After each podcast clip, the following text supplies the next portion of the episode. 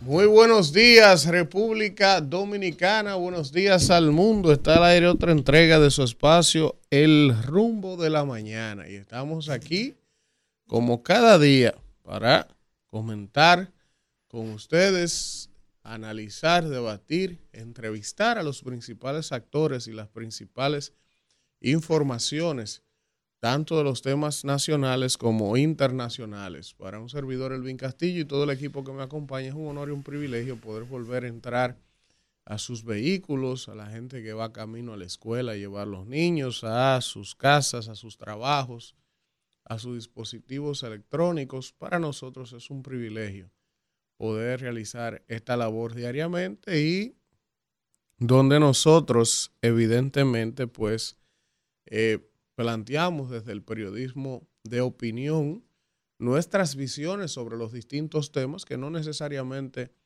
eh, debemos coincidir o la gente debe 100% coincidir con lo que opinamos, sino que esa es la grandeza de este programa. Nosotros le permitimos a la audiencia que coincida o disienta y puede expresarlo también, porque de eso se trata la comunicación de hoy y la democracia también. Nadie tiene una verdad absoluta. Evidentemente uno trata siempre lo más posible de acercarse a la realidad.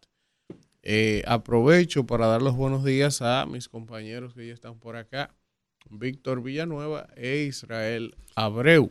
Muy buenos días, hermano. Buenos días a toda nuestra audiencia. Buenos días a toda la República Dominicana que está en sintonía con este espacio, el rumbo de la mañana.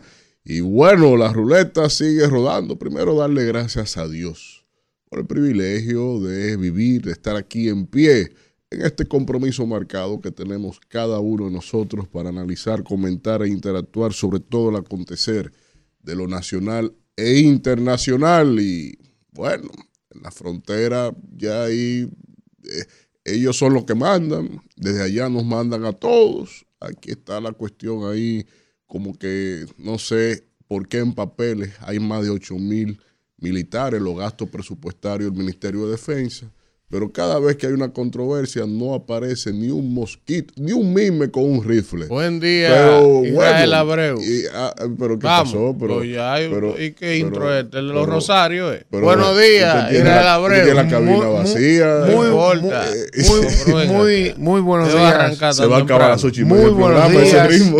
Muy buenos días. Muy buenos días, compañero. Víctor Villanueva, Elvin Castillo, a todos quienes nos escuchan a esta hora de la mañana Gracias por el privilegio de informarse con nosotros.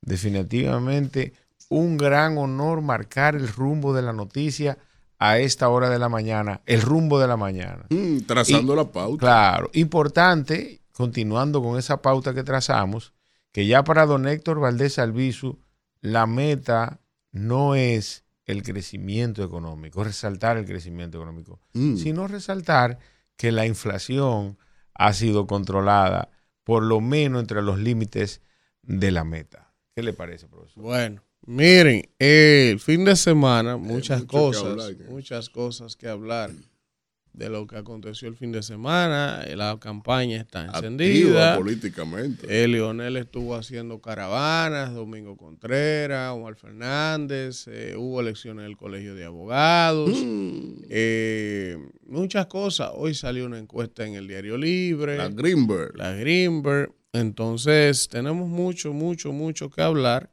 Eh, antes de adentrarnos a esos temas eh, netamente políticos. Siguen buscando a, hay que, al, carajo este. Ya no, no di que se había entregado. ¿Se entregó? Sí, yo creo no, que no, uno de su banda se entregó.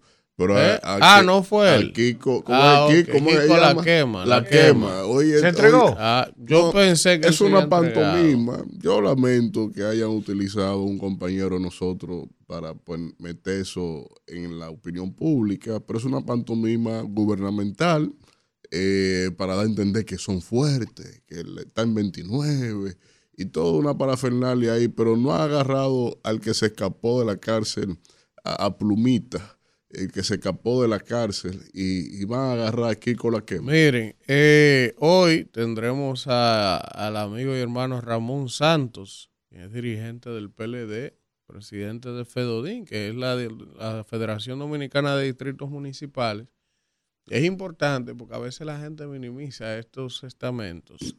FEDODIN es una es como si fuera FEDOMO, pero de los ayuntamientos pequeños. Distritales. De, de los distritos municipales y evidentemente, aunque son pequeños, son la mayoría. Correcto. ¿Eh? Entonces, eh, es importante ese, ese, en esos lugares donde el brazo del Estado se le complica llegar la presencia de estos ayuntamientos, conocer la dinámica, los presupuestos, como para que la gente se vaya también empapando. ¿eh? Y, y es importante darle espacios también para que ellos puedan externar desde esos pequeños ayuntamientos cuáles son sus precariedades, sus prioridades y qué ha pasado con los ayuntamientos pequeños del país. También eh, estaremos eh, conversando o tratando de conversar hoy con Eddie Olivares, que ha estado defendiendo eh, su partido en el tema del colegio de abogados, diciendo que ellos ganaron a capa y espada. También vamos a tratar de hablar con Trajano Vidal Potentini, que es la contraparte por el tema de Fuerza del Pueblo y una alianza ahí eh, la Alianza Rescate en el Colegio de Abogados. Así que vamos a ver todo esto. Trajano independiente.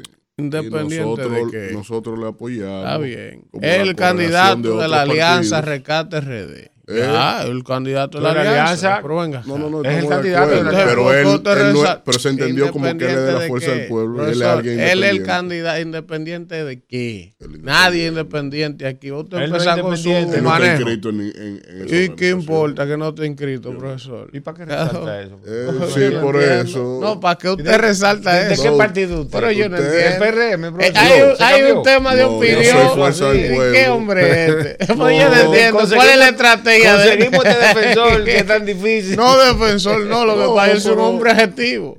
Pero- este hombre siempre está. Pero en aras la objetividad. En otro canal. Él no es, él no es de la Pero que, ah, pero que esa actividad suya aparece en unos momentos como que yo no entiendo. Qué Le barbaridad. vamos a preguntar ahorita. Está bien, mire, no, y él te Y va a le- decir lo ¿va a seguir contrario. con eso, profesor? No, es que es un loco, por eso. Usted se medicó hoy temprano. Eh, bueno, yo no sé si él, si él fue. Eso es él fue el pero nosotros lo queremos, el ¿Cómo que PRD. no? Qué barbaridad. Está bien, y que si usted no lo quiere, que, que nosotros lo queremos. Por, por quererlo lo apoyamos, claro. que Siga ahí, profesor, que usted es la del loco. Miren, aquí dice en los titulares, hay un tranque en las elecciones del colegio de abogados. Todos dicen que ganaron.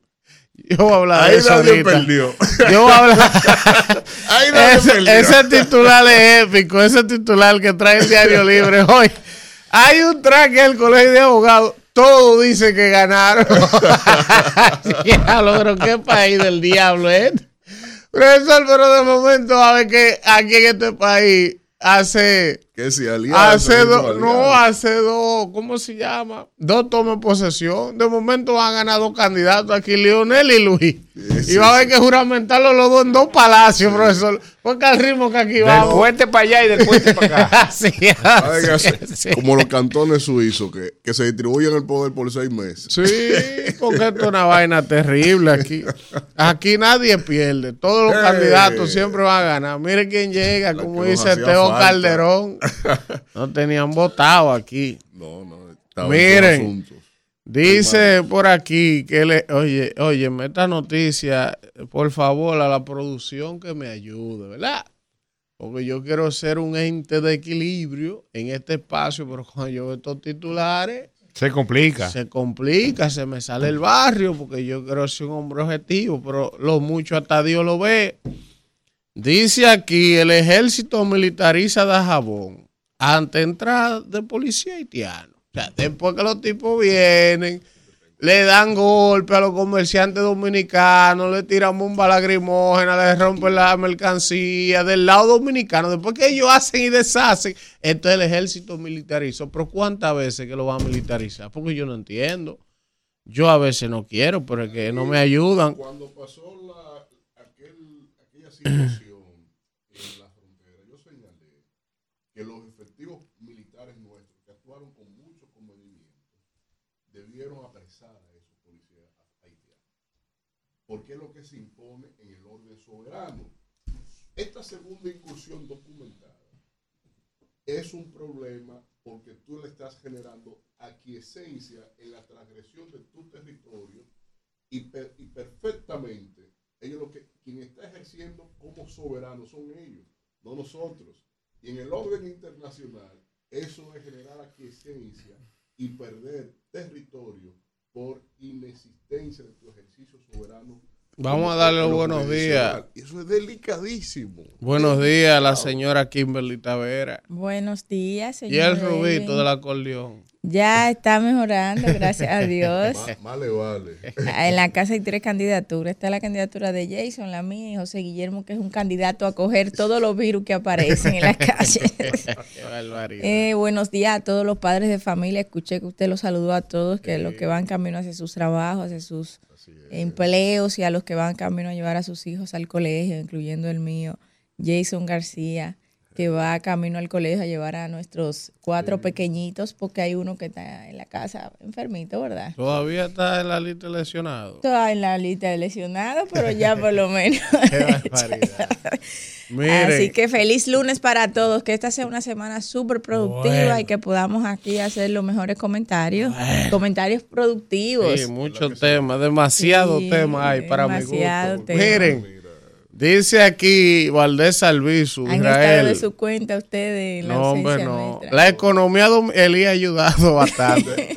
Valdés. Albizu, la economía dominicana cerrará el 2023 con un crecimiento en torno al 2.5, dice Valdés Albizu. Parece que este mes vamos a crecer a, a, a 4 Mira, la- a bueno, 5, porque Con Dios delante. con Dios ellos delante. tienen la prisa de que eh, se. se Señor, pero estamos leyendo los, los titulares. Sí, pero No, no, no, no es profesor. monotonía. No, profesor, pero la cada, co- cada tema, No, no, no. es verdad que cada tema. Claro, profesor, usted Lo la comentó al anterior y el anterior. No, no, la audiencia no necesita tanto. Despréndase un poco, profesor. ¿Pero que qué es esto? ¿El no, no, de la no, mañana? no el ¿El rumbo de la mañana? no, el ¿Cómo rumbo de la mañana, pero que- no cada noticia hay que comentarla, profesor. Cada dos, comente una. No, mire. pero no es que cada dos. es Profesor, la ah, A bueno, profesor. cuatro no no, digo no. nada. Mire, el Ministerio de Obras Públicas, reparación del puente la Yo 17 voy cojo. se adjudicó, pero hay que trabajar, pero hay que trasladar las familias para su inicio. Dice, ustedes saben que Osiris de León dijo aquí que el puente de la 17 ya había cumplido su vida útil.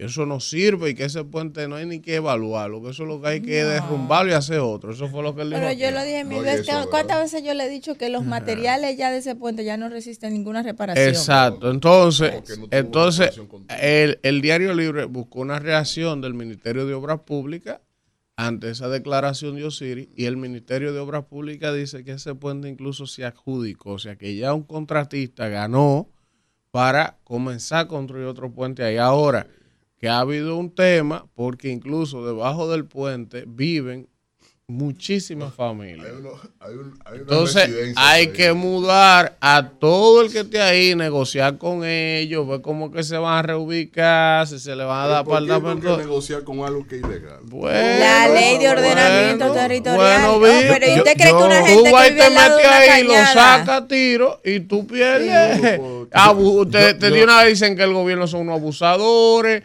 que el diablo, que esos pobres diablos. Que Claro, es un tema. señor, yo que yo vive de al lado eso- de una yo de eso- cañada, yo de no es eso- porque quiere. Yo de eso lamento que al Ministerio de Obras Públicas no le pongan más presupuesto en el presupuesto de 2024. Eso es lo único que Sí, debo le decir. redujeron. Lamentablemente. Profesor, lógica esta le va a gustar a Kimberly. Porque Kimberly se ha hartado de hablar eso aquí. Eso me conta, tengo que decir. Ah, sé justo, no esto que yo voy a leer ahora. sí No, no, no. Todo- Yo no estoy noticia. comentando nada. Es el diciendo. coordinador de Yo este. Yo estoy diciendo, no, usted lo que tiene que hacer voy a en leer Funglode, pone un programa con seis micrófonos para usted, así como una rueda de prensa, como seis, así, así, así. Radio Funglode. Exacto. 2015. Ah, exactamente, exacto. 2015. Miren. República Dominicana se compromete en el COP28 a reducir el uso del carbón. Kimberly se ha saltado de hablar eso aquí. Que esa planta de Punta Catalina no debió ir a carbón. Yo tengo poco aquí y es verdad, hasta bigote le ha salido Ah. hablando de eso. Es verdad. Es que nosotros tenemos una hoja de ruta energética que pagó el país muy caro ese estudio que se realizó, donde lo último que se recomienda es la instalación de una No, planta pero carbón. si tú dices oh, eso- sorpresa. Entonces, lo- la, la ruta que se escoge es totalmente la contraria a la que señaló el estudio que el país pagó para que se hiciera. Buenos días, señor Yo no entiendo eso. de la Cruz. Buen día a todos los dominicanos de aquí a allá. Que la gracia de Dios le acompañe en, en toda esta semana y el resto del año. Isaías, en su capítulo 40, versículo 41 dice, pero los que confían en el Señor tendrán siempre nuevas fuerzas y podrán volar como las águilas. Pero no las iba Podrán correr sin cansarse. Amén. Amén. Pero no las águilas ibaeñas. Qué barbaridad. Vamos a tener un debate aquí ahora No, mismo. no, sí, vamos a tener Ah, un debate sí. temprano. Entonces, para cuestiones. No, no, profesor, porque aquí es un coordinador, aquí es un coordinador. Si usted quiere, usted quiere imponer temas, No, entonces, tranquilo, mire. Los temas Eh, hay un tema que es importante y hay que llevarle luz y raciocinio a la opinión pública en cuanto a estos temas. El tema de Punta Catalina, que siempre lo hemos debatido aquí, temprano vamos a hablar de eso.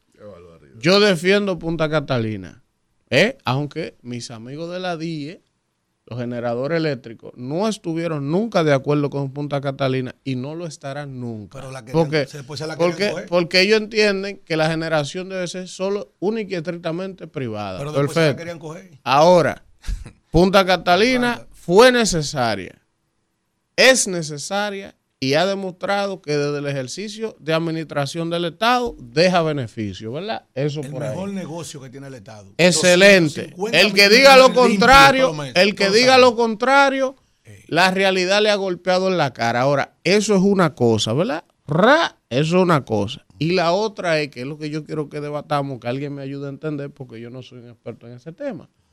A pesar de todas las bondades demostradas de Punta Catalina, demostradas las bondades, la acabamos de mencionar, ¿por qué la planta tenía que hacerse a carbón? si había una ruta energética que establecía que no debía construirse y entrarse generación a carbón. Esa es una pregunta que a mí me gustaría que alguien me haga. O sea, que alguien me explique. O sea, fíjate lo que te estoy diciendo. La planta era necesaria. La planta ha dado resultados siendo manejada por el sector público. Primero, porque aporta casi el 40% de la generación que necesita el país y porque está generando beneficios. O sea, la planta fue correcta hacerla. Eso es lo que yo opino. Ahora, ¿por qué tenía que ser carbón? Si había una ruta hacia el 2030 explicando que el carbón se estaba desmontando y sacándose. O sea, yo quiero que alguien me explique por qué era que no se podía hacer, por ejemplo, a gas natural. Mire, yo hasta Y no yo- solo eso, sino, eh, escúchame Israel, para dar un preámbulo ya y que ustedes puedan opinar en la materia.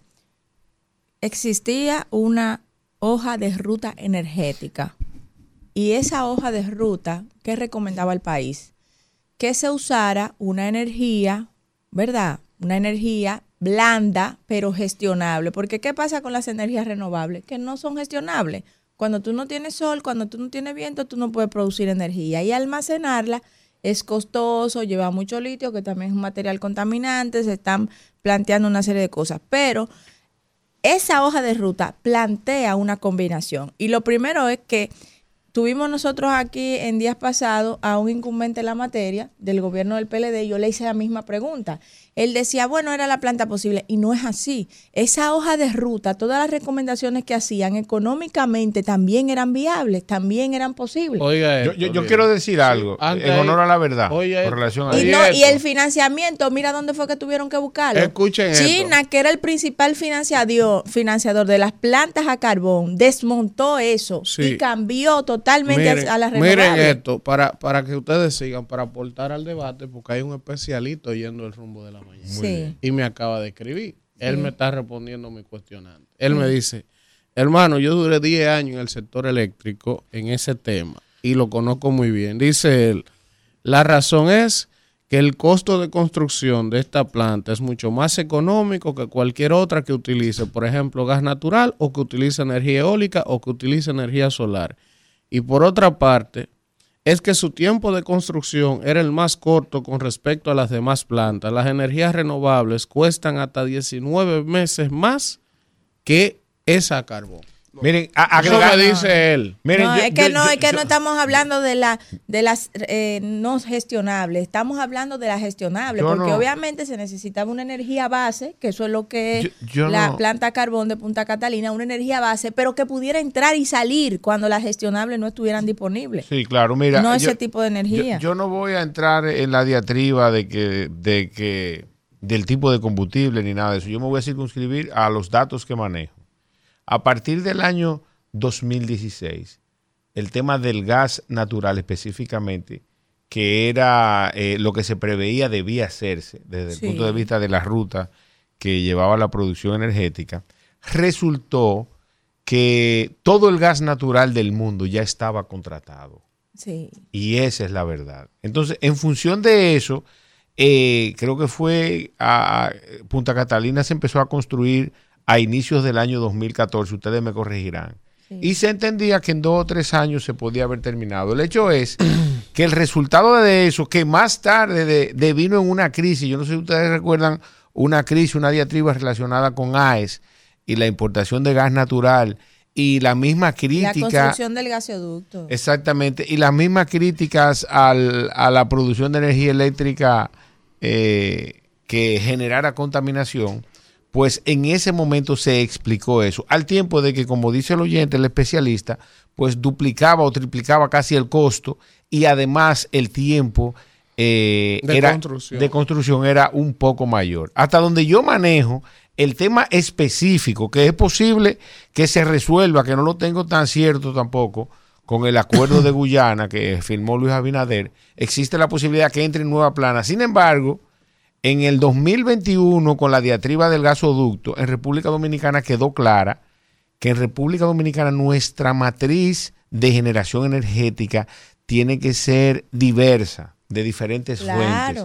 Y que como Kimberly explicó, si se crean las bases de una energía limpia a base de gas natural, pues entonces que entren en un segundo plano de generación eléctrica esas plantas de carbono, que de carbón que no nos vamos a poder quitar de la noche a la mañana. De- Muchas gracias. pero si no se empieza a hacer una planificación para prescindir de ella siempre, como Alfredo lo ha dicho, ah, si no estuviera Punta Catalina, a lo mejor es verdad, estuviéramos pasando más trabajo, pero no se hizo una planificación para ello. Pero la verdad Ah, es, mira, Kimberly, en honor a la verdad, que inclusive Sí. la falta de planificación en la compra del carbono, inclusive del Del carbón, carbón. eh, del carbón, en este gobierno inclusive, tú sabes, se evidenció en un momento, en una primera etapa, que en todos los órdenes, inclusive hasta la que consumen full oil, tienen que planificarse de manera adecuada. Si nosotros vamos a empezar a construir una planta de gas natural hoy, hoy tenemos que haber previsto la planificación e inclusive precomprar el combustible que vamos a utilizar para cuando determinemos que Mira, aquí yo hice un comentario.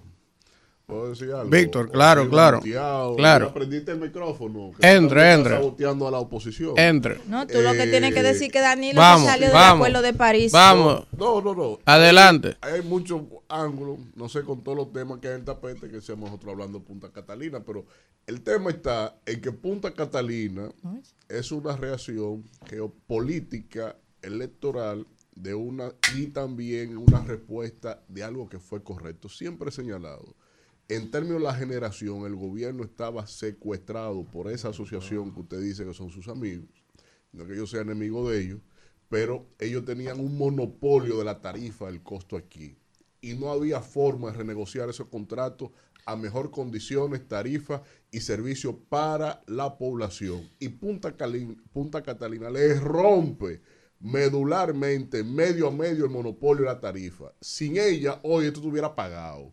Ahora bien, la cuestión es el combustible que es la controversia. Es controversial que Odebrecht, que nunca en su vida habían construido plantas de generación de nada, estuviera parte de ese consorcio, eso es lo que le genera el pecado original. Lo segundo es el tema del carbón. Cuando Estados Unidos tenía interés de construir ellos esa planta, había un objetivo geopolítico en la región con Petrocaribe. Y ese objetivo político, geopolítico de doblegar a Petrocaribe en la región implicaba un gaseoducto que estaba proyectando Estados Unidos con la ampliación de la plataforma continental de gas natural de los Estados Unidos sobre el Atlántico y era necesario el nivel de consumo de República Dominicana para darle rentabilidad a ese proyecto, el gaseoducto que, que le interesa a los Estados Unidos en la región. Por eso la planta, en lugar de ir al norte, donde estaba concebida, Danilo la mueve hacia el sur de manera improvisada. Recuerden que los solares ni siquiera eh, tenían título, era de los bichinis, lo metieron ahí la planta.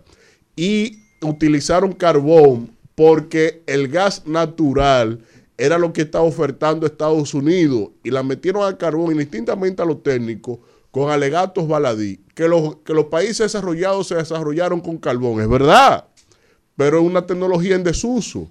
Danilo se fue a la COP21 y allá firmó en París. Signatario, eh, y luego se firmó, salió. Firmó eso y llegando aquí salió- anunció Punta Catalina. y se salió del Acuerdo de entonces, París. Una dicotomía marcada y abrupta en Siendo función- República Dominicana uno de los Vamos. países más vulnerables frente al ¿Te cambio va a decir algo, profesor? No, está bien, vamos a Entonces- seguir. Miren, Al final era eso. dice aquí que el PRM se fortalece en Santo Domingo Norte. Ahí hubo un precandidato del PLD eh, que pasó a apoyar a Betty Jerónimo y sus aspiraciones en el PRM. Ayúdenme, por favor, porque así estamos complicados. Miren, eh, ese precandidato, ese precandidato, déjame ver, se llama, eh, ¿dónde está el nombre? Leandro González. Leandro González fue precandidato a alcalde por el PLD internamente en este proceso, eh, pero como terminó habiendo alianza ya, desmontaron los candidatos del PLD para que la alianza apoyara a Carlos Guzmán y este precandidato del PLD con su equipo ayer pasó a apoyar las aspiraciones de Betty Jerónimo en Santo Domingo Norte. La DGC eh, le llevó el carro al imprudente que iba delante de la ambulancia en el video que se hizo viral el fin de semana en el elevado de la Kennedy. Un individuo que una ambulancia iba abriéndose paso entre los tapones y él aprovechó para ponerse delante de la ambulancia. Una bestia. Y como la ambulancia todo el mundo le iba abriendo paso, él iba como que él era la ambulancia. Una bestia. Al frente de la ambulancia. yo Entonces- propongo que lo, que lo extraditen a Lesoto. Entonces, Lesoto es un país que está dentro de otro país. Y ahí hay más población, el país que tiene mayor población de leones. Entonces, como él es un león, yo propongo que lo extraditen a Lesoto allá entonces, a Sudáfrica. el, el chofer de la ambulancia, por el pique en medio de la emergencia que llevaba, o alguien que iba, me imagino que un paramédico, eh, a propósito, le hizo un zoom a la matrícula del carro y le cogió la matrícula. El video se viralizó, todos los influencers, todo el mundo se indignó pi- pidiendo que ese tipo de cosas se castiguen. Y evidentemente eso ocurrió el sábado y ya ayer domingo un vecino parece del, del amigo, que parece que no le cae bien el vecino, lo chivateó, miren la matrícula aquí parqueado en Alameda, donde está. Porque privando el tigre. Exacto, allá fue una grúa de la DGC y le incautó el vehículo. Ojalá que ahorita no suban un videito pidiendo disculpas y que den un ejemplo con él. Extradítelo. Ya 30 días que Que lo tranquen. una pela con un chucho. Claro. esos criminales. Mire, entonces, Sol Manuel Eh. ¿cómo? Él es, Ah, sí, él sí. es gerente aquí en el país. Fue, Sí. fue, fue. Fue, él es, dije, ex, Ah, ah, ex, gerente sí, aquí sí. en el país, sí, de Barrigol, pero que también fue embajador de Estados Unidos en Bolivia. En Bolivia. Sí. Ha sido atrapado y encarcelado En por el Miami. FBI porque es acusado de ser espía Un a doble favor agente. de Cuba. Sí, un doble agente. Ah, sí. Él fue presidente. 73 Creo años que fue embajador de los Sí, Estados en Unidos. Bolivia. Sí, en Bolivia. en Sí. Bolivia. Fue presidente de Barrigol pero, aquí. pero él es de los canchanchanes de Kissinger. Entonces, Ellos, Él- él ellos lo apresaron el viernes. Lo apresaron el viernes en Miami. Él tiene 73 años ya. Y eh, de inmediato no, no dijeron más una que lo que Alfredo dijo. que Pero dijeron que ya tiempo. hoy a él lo van a presentar ante un juez. Y entonces que ahí, ante el juez, van a detallar las motivaciones del por qué ellos lo están acusando a él de haber servido como un doble agente para el gobierno cubano en contra de Estados Una Unidos. investigación de hace muchos años. Oiga esto. Una investigación de hace muchos años. Ahora él lo que por dirá- parte del FBI. Cuando Él- el FBI agarra a una persona, una Sí. persona que se supone no es un hombre de alta connotación ni alto perfil en los Estados Unidos en este momento, porque incluso él viene aquí a República Dominicana y es el presidente de la Barri, ya después de haber sido Sí, embajador de los Estados Unidos en Bolivia. Lo cierto es que esta persona está siendo investigada por el gobierno. Dice aquí que el ex diplomático estadounidense que sirvió como embajador de Estados Unidos en Bolivia fue arrestado en una larga investigación del FBI, acusado de servir a Cuba en secreto como agente, como agente, como agente del gobierno. Manuel Rocha, de 73 años, fue arrestado el viernes en Miami eh, por una denuncia penal y se espera que se hagan públicos más detalles sobre el caso en su comparecencia ante el tribunal este lunes, dijeron eh, las fuentes AP. Una persona dijo que el Departamento de Justicia acusa a Rocha de trabajar para promover los intereses del gobierno cubano y que la ley federal exige que las personas que cumplen órdenes políticas de un gobierno o entidad extranjera dentro de los Estados Unidos se registren en el Departamento de Justicia, que en los últimos años ha intensificado su aplicación penal sobre el lobby extranjero ilícito. Bueno, Eh, en el caso de ese señor, la única suerte que él tiene es que él tiene 73. ¿Tú ves? De ya, de aquí para allá, no es mucho lo que le queda de ninguna forma. No, pero De no. ninguna forma, ni suelto, ni preso, ni nada. Porque Como cuando el FBI le echa mano en una larga investigación es porque probablemente tienen todo. En A- caso de, a- a los- evidentemente, sí, sí, él sí. sigue siendo inocente hasta que un juez determine su un- culpabilidad. una nota jocosa. Eso, eso es así. U- Una nota jocosa. Vamos a ver. Si le tocaría a Cantinfla entrevistarlo a esa edad, ¿Qué pasó? ¿cómo está usted de comida? ¿Cómo a veces? ¿Y la salud cómo está? Más o menos, usted sabe, son 73. Y de mujeres dice nada. Dice, ¿qué hace usted vivo? Mire, entonces, Eso, eso- entonces, eso- eso es Sí. así, los 73. Eh, ¿Cómo que hace boom? Una señora en estos días dio a luz. Atención, Isidro. Dice Qué aquí, una señora de Uganda a los 70 Tenía que ser. eh, ¿Qué pasó? no pudo superar a Sara. mellizo, Dios. sí, 70 años. 70 años y mellizo. Pario de mellizo. Sí, señor. ¿Cómo así? En África, en asumió. Uganda. No, Y todavía una, Safina, sí, Namuak, Nam-. Namucuaya. Y de, de, de milagro el nacimiento de sus gemelos el miércoles en un centro médico de la capital de barbaridad. Ah, donde había recibido un tratamiento de fertilidad. Esto es un logro extraordinario. Profesor, a propósito de eso, dice el doctor Fadul también. Sí. Cuidado. No, cuidado. No está jocosa, no está jocosa. El doctor Fadul. Isidro, Yo le he atención. preguntado al doctor Fadul, porque usted sabe que el doctor Fadul siempre tiene una fijación con Tuesca, Ajá. la merenguera. Y con Ah, sí. Jenny también. Y con estaba- Jenny, sí, sí, aficiado Incluso le decía que si le tenían ganas que se vaya por una cabana a quitar, a una Sí, cabaña sí. a quitarse. A Jenny Berenice, sí. Pero él- él- lo de él era con Tuesca. Él decía Sí. que si él se encontraba esa mujer en toda la entrevista que le hacían y un día, yo, le- yo personal he visto al doctor, le digo, doctor, pero, pero usted, ¿qué es lo que usted está guajeando? Porque usted se encuentra con Tuesca. y Usted no tiene fuerza. Usted no tiene fuerza, pues, esa mujer, usted no tiene brío. Ah, cuidado. Dice él, Ajá. Bueno, pero para algo me dio Dios la lengua de él. Isidro. Rumbo de la mañana. Muy buenos días, señores. Y ¿Otra a vez? continuación, Líder. vamos con en el coordinador de este espacio, Elvin Castillo. El más conspicuo. Ella se salva porque es cogidita.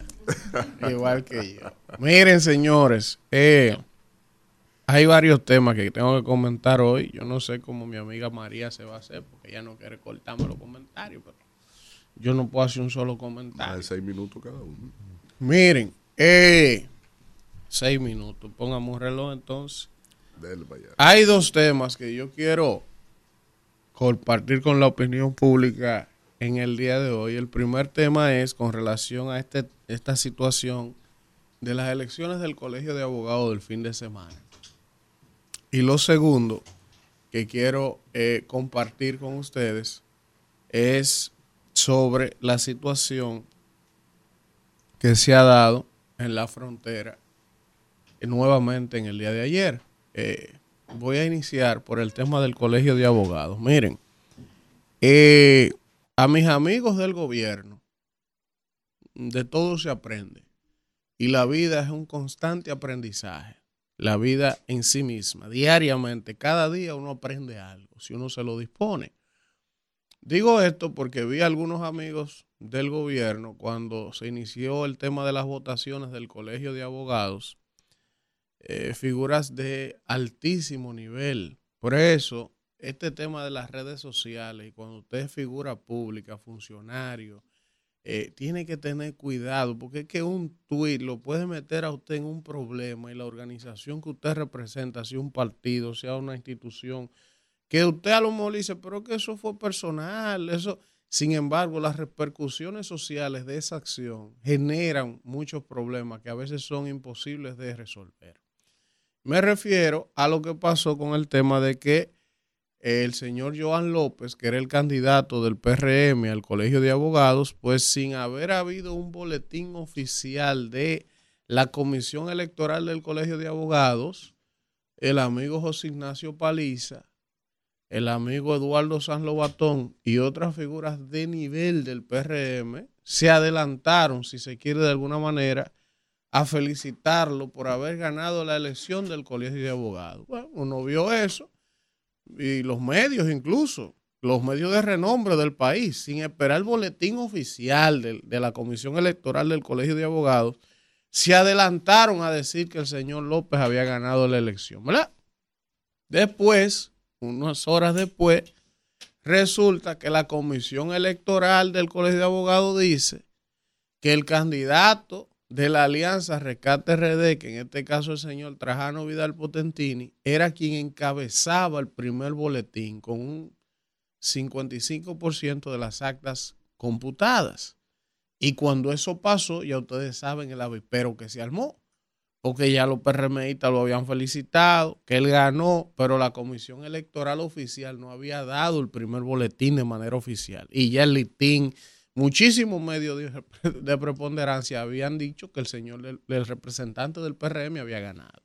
Entonces después, cuando la comisión del primer boletín empieza a devolverse todo el mundo, entonces comienza Abel Martínez a felicitar el candidato de la alianza, Leonel Fernández y Miguel Valga ya ustedes saben el lío que se armó ahí. Todavía a esta hora que yo le estoy hablando a ustedes, no hay un ganador definido. Se dan ganadores los dos, el del PRM y el de la Alianza. Los dos están diciendo que ganaron. Nuestro amigo Eddie Olivares salió ayer a defender el triunfo del candidato del PRM y ahí se han hecho unos alegatos de que la alianza, que el candidato de la alianza, valga la redundancia, eh, justifica como el, el, motivo de que en una alianza dentro de la elección fue lo que lo llevó a ganar, se inscribió fuera de tiempo, después dijeron que no. El caso es que ahí hay un brete brete. Pero al final, lo que yo quiero es irme, porque muchos de ustedes ya conocían lo que pasó en el fin de semana con esa elección del Colegio de Abogados, es a la parte política, el mensaje que manda eso. Por eso le digo a los amigos del gobierno, que de todo se aprende. Primero, no debieron adelantarse. Aún termine ganando Joan López la elección, debieron esperar la comisión oficial electoral del Colegio de Abogados. José Ignacio y Yayo, por ejemplo, no debieron adelantarse, apresurarse a declarar ganador a esta persona. Pero, ¿qué otra lección me deja esto, por lo menos a mí? ¿Y qué mensaje? Ah, bueno, que la idea que se ha generado de que el gobierno está mayoritariamente solo en la cancha comienza a despejarse. Eso comienza a desmitificarse.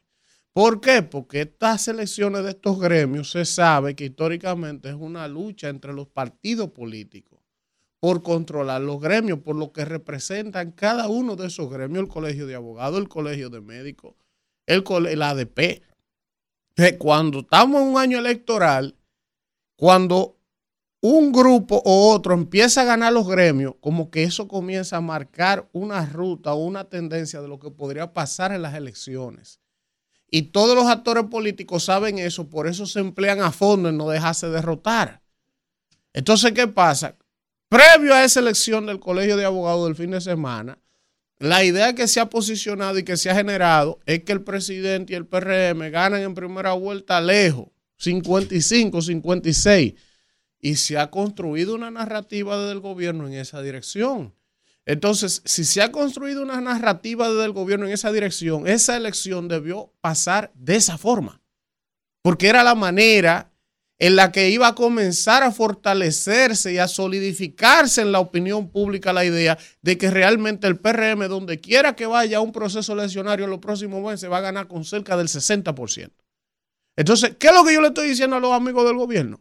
Que la estrategia electoral política de ese proceso falló. El PRM debió barrer en la elección del colegio. ¿Para qué? Para mantener esa narrativa que ha ido construyendo y posicionando en el imaginario colectivo de que ellos tienen mayoría lejos en cada elección que se haga en este país. Y habrá gente que me escucha a mí analizar esto y diga, Elvi, pero eso no tiene nada que ver, eso es diferente porque es un colegio de abogados, eso no es las elecciones generales eso influye. ¿Por qué? Porque ahora, ahora, cuando se empezaron a presentar esos boletines, que el candidato de la Alianza Recate RD, Trajano Vidal, salió con ocho mil y pico de votos, y el del PRM con siete mil y pico, o sea, pegado, eso tiene un impacto hacia afuera en el electorado. El que no entienda lo que yo le estoy diciendo, que no me entiende y no me haga caso. Pero la estrategia político-electoral del PRM falló, independientemente de que Joan López termine ganando el colegio si se imponen por la fuerza o en buena ley, como sea, porque yo no sé quién ganó ni quién perdió. Yo no tengo elementos de juicio para meterme en eso. Yo no puedo decir aquí que ganó Trajano ni que ganó él ahora.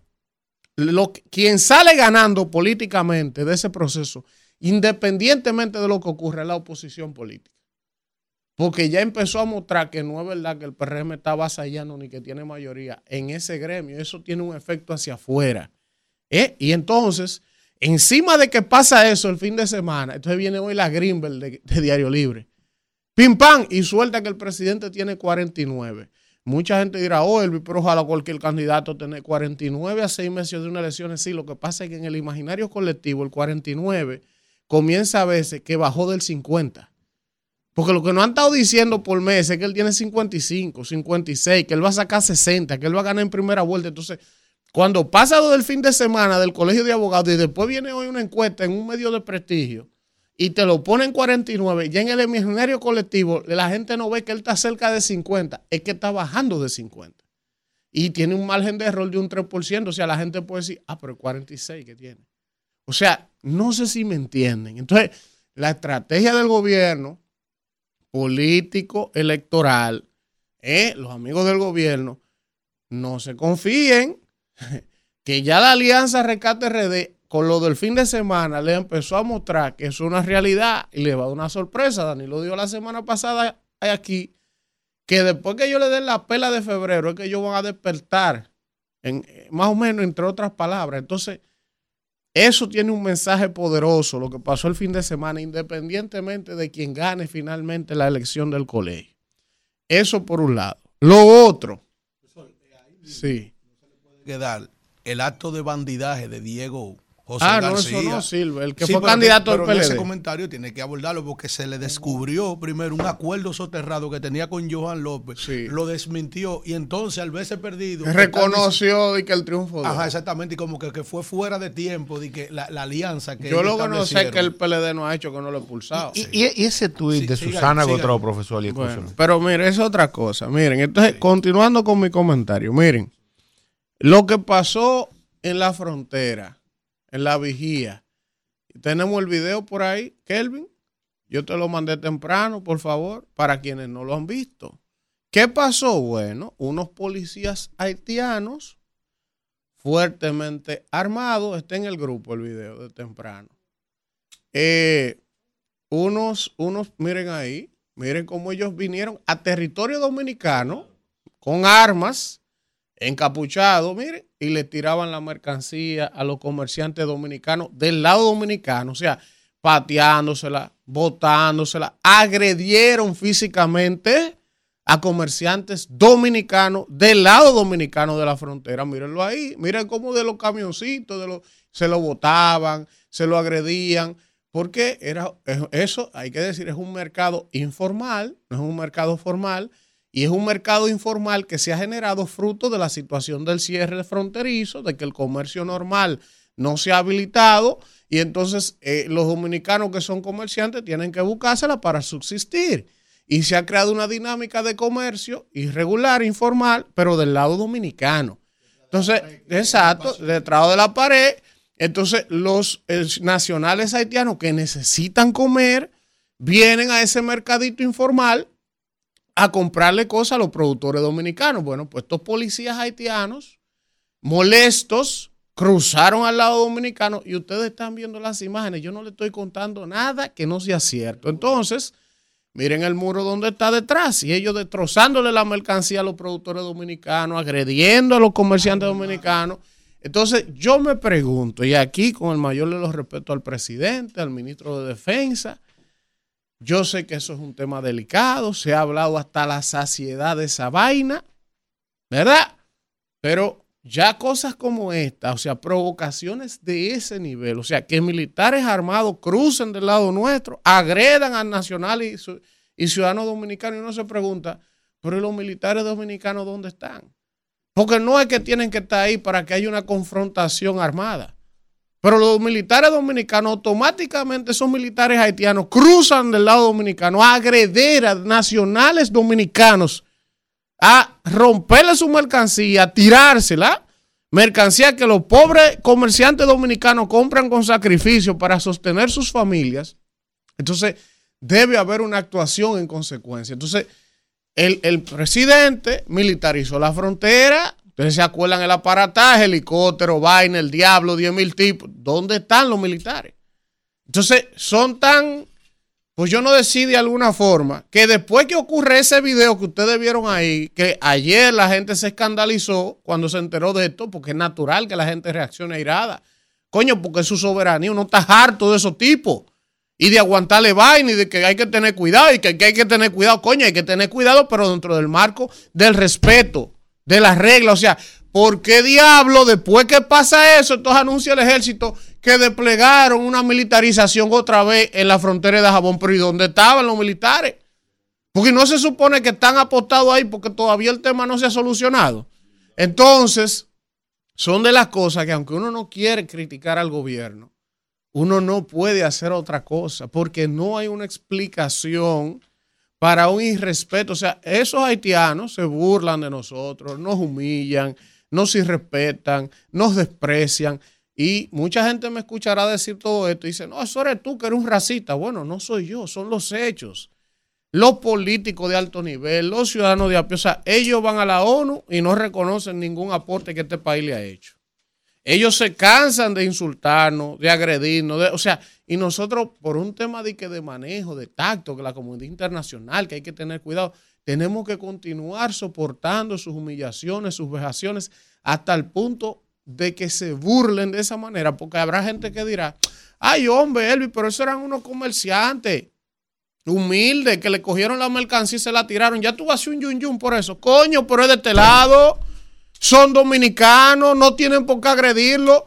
Para ese pobre comerciante que le tiraron su faldo de refresco y su botellita de agua y se la botaron, quizá ese es su patrimonio porque tiene un negocito para sobrevivir con su familia y el Estado Dominicano, coño, tiene que garantizarle por lo menos eso. Ah, no, ya vamos a pasarle un paño de... Oh, eso es un motivo en cualquier país del mundo hoy para una crisis, hermano, porque fueron militares armados que entraron del lado dominicano a nacionales dominicanos, aunque no haya habido una agresión física. Es una agresión lo que le hicieron a esos comerciantes dominicanos. O sea, eso es un tema para que hoy la Cancillería, las Fuerzas Armadas Dominicanas, no solo que hagan una protesta internacional, sino que le hagan entender a ellos que ese tipo de relajo se va a acabar de la manera que sea. Si la comunidad internacional no tiene capacidad de intervenir, pues entonces vamos a hacerlo nosotros.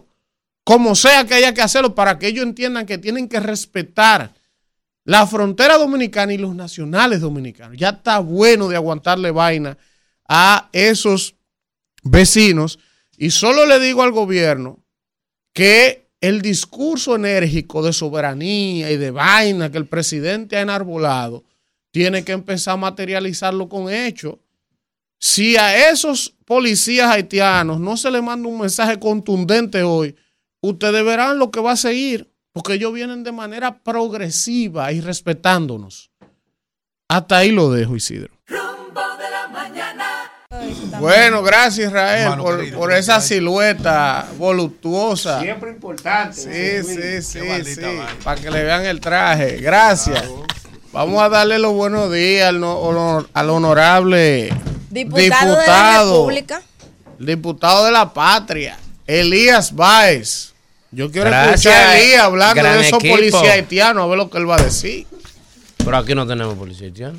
Los, policías son todos dominicanos. ¿Qué está pasando? Ajá. ¿Qué está ¿Usted pasando? no lo vio? Eso se llama seis No, seis pero esos son, ¿Qué esos son? son la- de aquel lado. No, de este lado estaba. De este lado. Estaba en el territorio dominicano, pero es después del muro. Sigue No hacen ahí. daño aquí. Sigue ahí. está bien. Sigue Ahora tú ahí. quieres que lo maten. No, no. Tú lo que estás está provocando bien. una No, crisis, provo- una guerra. Yo estoy provocando. Claro. Crisis tú están provocando tú ellos que de fresco vienen de este lado a agredir dominicanos de este lado. ¿Tú Ahora, eso es ahora que no quieren, que no, que no quieren ya, no, tenemos casi embajador y ¿Qué todo. embajadores de qué? cuánto. ¿Qué- qué- Pónganse Que a se la han celebrar pasado eso. diciendo. Vamos a celebrar eso sin saber que, que Pero déjame decirte que eran unos víveres que estaban llevando por contrabando ahí. Ellos fueron a Ningún- detener. ellos no tienen que un- cruzar aquí a nada. Ellos no tienen que cruzar aquí a nada. Y eh. menos coger esos víveres de, de comerciantes dominicanos a dañárselo. Pero contrabando. ¿Qué, qué contrabando ¿Qué de qué? Eso no es contrabando, ¿Quién eso es un mercado informal ¿Tú que se ha formado la ahí. factura de pago de, Caballero, de los ¿y usted impuestos aduanales? Usted va a defender a los policías haitianos de ese irrespeto. Elías, Que crucen y que cinco policías mexicanos para la frontera estadounidense agredir gringo allá para que usted vea lo que pasa el otro día. pero dile a ese señor, ya terminó. No, que terminé, no. Dile ustedes ahora señor. son pro haitianos, los No, No, no, no, PRMistas. no, ustedes. Yo siempre he no. defendido no, no. el derecho el humano. rápido. presidente, el presidente lo es, entonces Un estado tú, cristiano no le como el de este país Oye, el no otro que el presidente es pro-haitiano. ¿Y quién hizo el muro? Usted Un nunca traidor a la ¿Para qué patria. hace el ¿Quién hizo muro? el muro? Vamos, vamos. Buen día. Que ese señor es palos y boga y palos y No, boga. Buen día. Cuando la frontera estaba militarizada, ¿tú sabes lo que decía? Buenos que eso días. un exceso, que eso no se maneja de esa manera. Y hoy amaneció. ¿Dónde están los militares? Buen día. Sí. Esto es un mudo que hay ahí. Buen día. Buenos días, equipo. ¿Quién nos habla y de dónde? Daniel, son oriental. Adelante, Daniel. Como siempre, esos comentarios tuyos, yo no sé si es que el gobierno no tiene oído o se lo tapan, porque tú eres más claro que el agua. Bueno, gracias. Enchinchador, breve. no, la El verdad. gobierno está bien, hizo un Otra muro. cosita Nunca breve, quiero seguir denunciando los pancitos y las masitas sin registro in- sin registro sanitario en las escuelas. Van a esperar Ah, yo que- hablé de que eso. Se mueran todos. Aquí Claro, tuvimos. ¿verdad? Gracias, Eh, gracias. ¿Cómo se llama? Mira, yo creo que él va a volver en estos días, el amigo de Inaví. Es bueno que le preguntemos, Víctor. Sí, sí. Víctor, o sea, ese oyente está llamando recurrentemente que la masita y la vaina que le están dando a los muchachitos, del desayuno. la fundita, no tiene nada. La Ni marca, ni marca, Ni el de los papelito en blanco. O sea, él dice, tú no le puedes estar dando a niño una vaina sin saber si tiene bromático. Y la tabla de tiene nutrientes también. Eso eso- es desayuno escolar, por lo menos a eso. Póngale la vaina. Oh, mírale la cara. Lo mejor no diga pro nada. consumidor, chequeme eso. Eso es pro consumidor. Buen día, ¿quién nos habla y de dónde? Vale, doña Ruboso, no me, cor- no me corten ahora y a esa gente que se callen ahí. Eh, dos- Oye, dos ¿cómo cosas en un minuto. Eh, déjenme consumir mi minuto. Oye, señores, ¿qué se puede esperar de un presidente que un adversario político le hace una crítica y manda a la esposa a contestarle? Y por otro lado, yo te, yo a nosotros nos tienen a los dominicanos diciendo desde hace más de tres años que la que la frontera estaba sellada con 11 mil militares y cuando la invasión de Gaza que fue eh, Luis Abinader con tanques blindados y todas las cuestiones ¿Cómo llevó invasión de 10.000 Gaza? más entonces ¿a dónde estaban esos guardias? es que los tenemos un traidor de la presidencia buenos días No, no. Ahí no hay nada, eso está vacío. Buen día, ¿quién nos habla y de dónde? Robando. Buen día, Rumbo. Buen día, rumbo. Habla Jackson de Santo Domingo Este. Jackson, adelante, hermano. Hay una persona aquí que llamó que dice que el presidente supuestamente no le tiene, o sea, no le presta atención a la crítica. Yo opino que un presidente debería demostrarle interés a lo que una crítica conductiva, no cualquier tipo de crítica. Mira, otra cosa es que es sobre la pobreza. En el 2016, Elvi, había una pobreza del 30%. 2021 hubo una de 25%. 2023 ahora ha bajado 2% más por debajo de un 24%. Sí, Ahora se está muriendo, está matando. boletín, déjame hablar, mi niño. Abrió un boletín ahí diciendo que ahora ha dado una entrega en Santiago de apartamentos. Yo creo que Abinader le ha hecho una ayuda humanitaria increíble realmente. Bueno, ahí y yo está. me comprometo con eso. Ahí está. Gracias, hermano. Buen día, ¿quién nos habla y de dónde? Buen día, el de Brooklyn. De, de Brooklyn. Miguel, adelante, hermano. Sí, señor.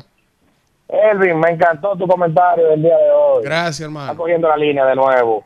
Eh, por eso necesitamos una persona. Oye, ¿cómo es? Oye, ¿cómo es?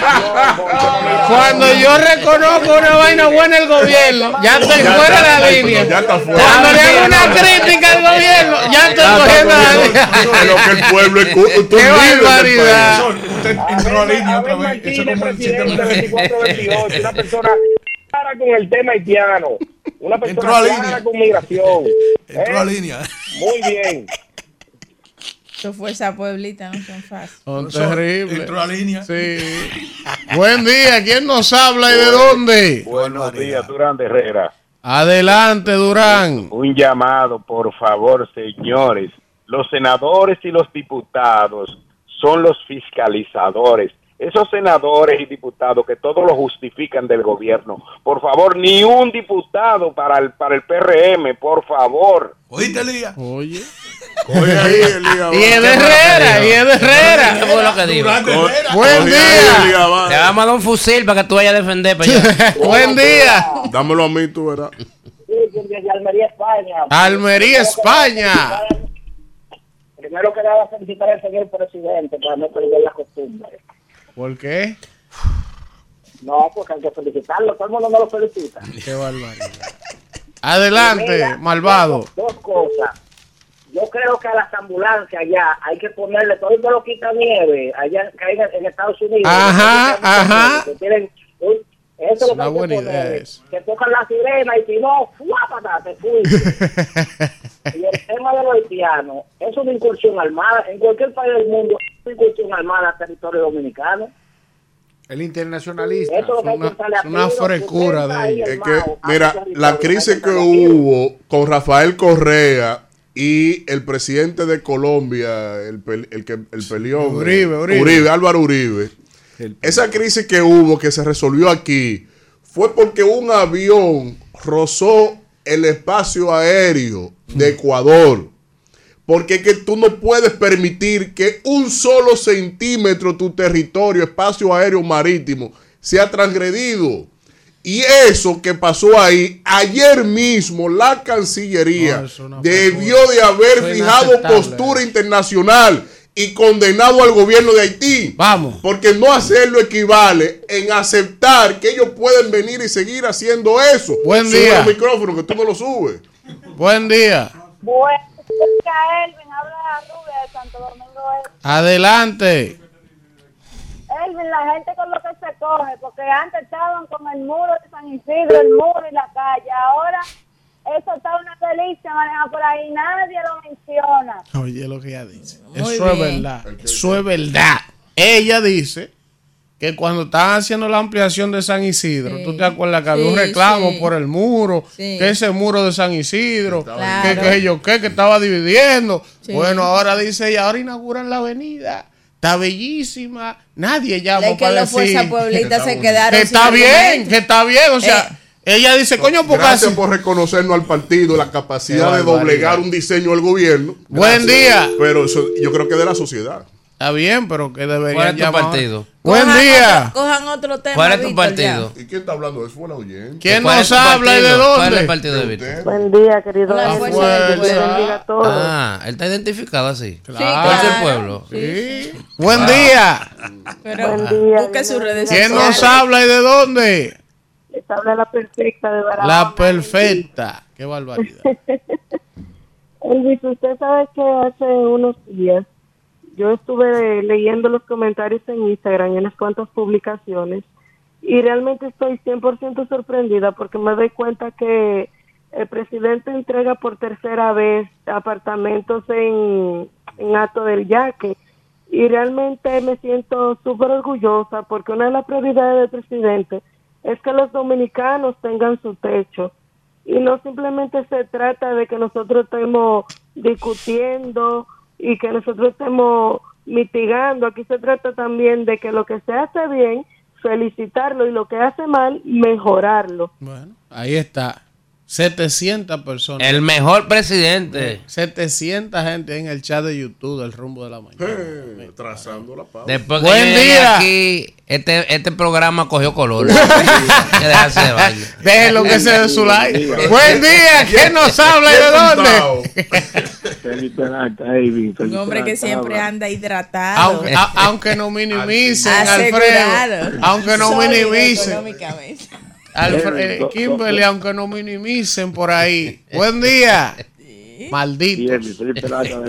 Oh, pero Y aquí, que- y aquí que salen todos los Está líos. bien a los foques. Discúlpeme, oye, en los últimos tiempos, chequé. el oyente que lo dejen hablar. Discúlpeme, espérese, espérese, mi señor, ¿qué decía Un ahí? momento, un momento. Mira, de los miembros de este equipo, del rumbo de la mañana, que están saliendo todos los líos y problemas de este país. Chequenlo para que ustedes vean. Ah, que tú eres que lo estás Ustedes verán ahorita. Tú lo estás provocando. Todos los que líos que incidimos, eh. Inci- Incidir. Claro. Míralo ahí. Aunque no manda- Adelante, mi señor. que mandar Buen día. Alfredo, Señor. Alfredo, Víctor, Kimberly, Israel, Evin, ¿Quién nos habla y de dónde? Felipe Peralta, de Lobo, Massachusetts. Adelante, de Boston. Félix. Adelante, don Félix. Dos, dos cositas, Evin. Primero, una de las encuestas y, la, y, la, y para cerrar con Elías, mi diputado diáfano. Se ha cogido Eh, con el día ese. Oye, Cuidado. oye, Evin, esas encuestas pagas, todas se van a ir, se van a ir desmontando hasta llegar a marzo. ¿Sabe por qué? Porque es que la realidad del, del país está ahí. Y eso que usted no está aquí. Esas encuestas pagas tienen que caerse todas en marzo ya. Y para mi diputado Elías, el diáfono, que me hable de censo, que todavía no han podido dar resultados. Del censo, del tirados a la- censo. A la basura. A la basura. Ese- ¿Para ese- qué tú quieres? Ese oyente de ¿Qué tú vas a hacer con eso? Todos los días llama directo a Elías.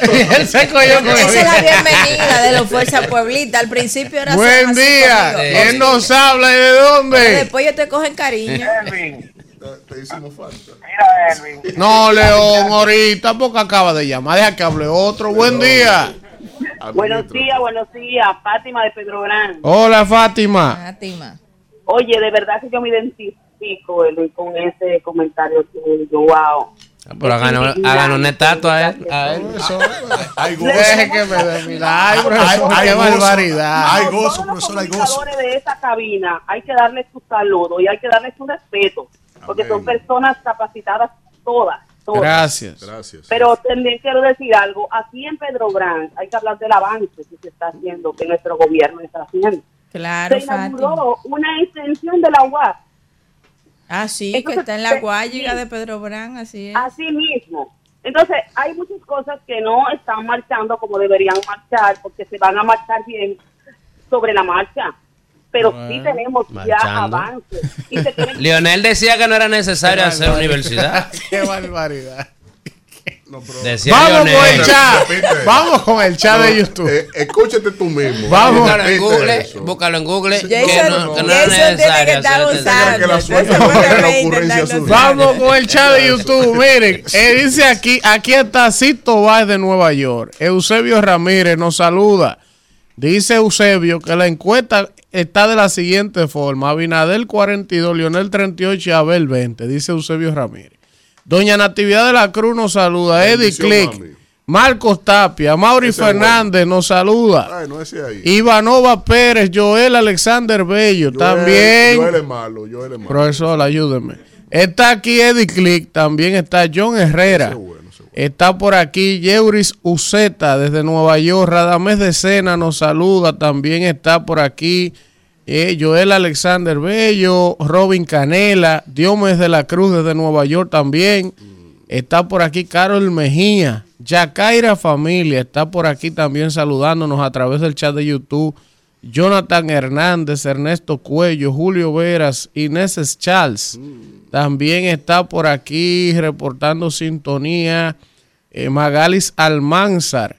Está por aquí Ruth de Dios desde Bonao. También está el señor Tintín. Está por aquí Jenny López, Norvin Alcántara desde Valverde Mao, Jenny de Jesús, Jenny Miguel de Jesús Morales.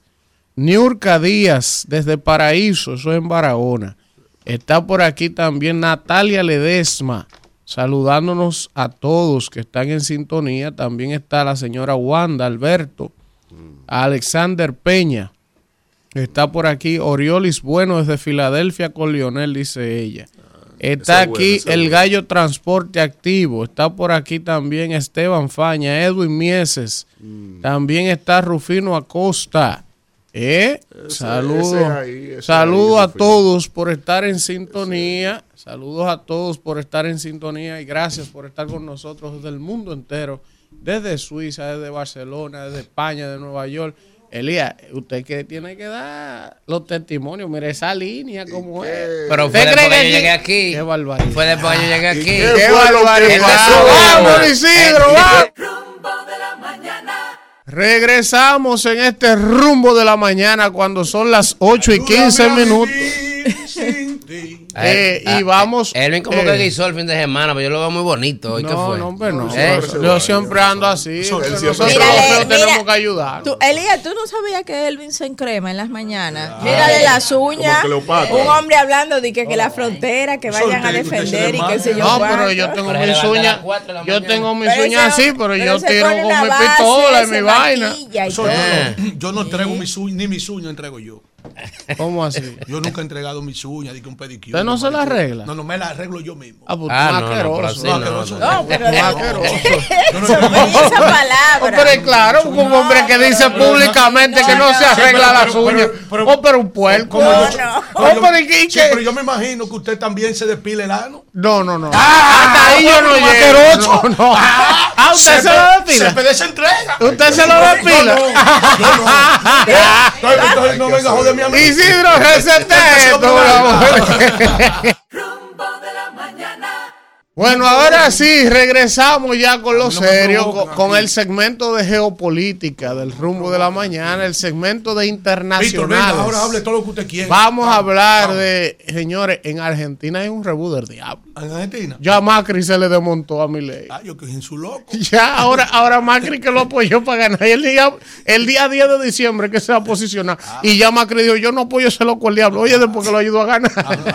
Ay, tú eras- Pero vamos con ese, vamos con ese y Pero otros un temas. maldito hombre con una sierra y con una bulla. Pero- Que le, que le pero dice al- insultando al Papa que eh, es de su Milei país. es un bandido. Sí. Ya Macri fue debidamente. Pero vamos con ese y otros temas internacionales con Víctor. Villanueva. A todo el que le gusta el dulce de leche que coja su ladrillo. Bueno, Adelante. la geopolítica me lleva a la capital del Distrito Nacional, donde eh, Oye, oye. se ha señalado. ¿A dónde que le lleva la geopolítica? a la capital del Distrito Nacional, donde aquí hay mucho de lo que se ha ido tejiendo, que fue tema del, a lo largo de toda la semana pasada, y que hay cuestiones que hay que señalar en este Distrito Nacional, inminentemente en esto que corresponde a la candidatura de hacia la alcaldía del Distrito Nacional por parte de la opción de Domingos Contreras,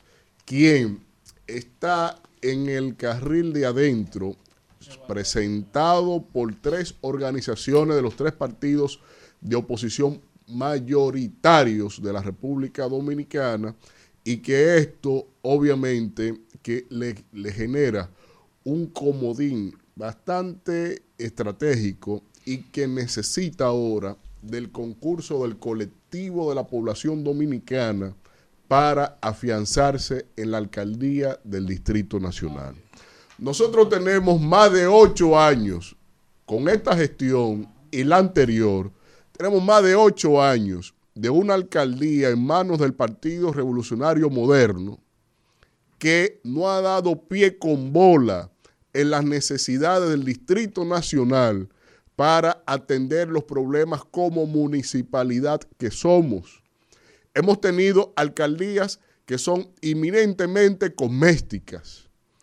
Al alcalde anterior, yo mismo lo señalaba, como el alcalde de una parte del malecón del Distrito Nacional y de la zona colonial de Santo Domingo, porque no había, no se había ni siquiera adentrado hacia, las, hacia la problemática de este Distrito Nacional y que había dejado de lado los problemas medulares para dedicarse a ser un alcalde cosmético de cara a las verdaderas dolencias que tiene el Distrito Nacional.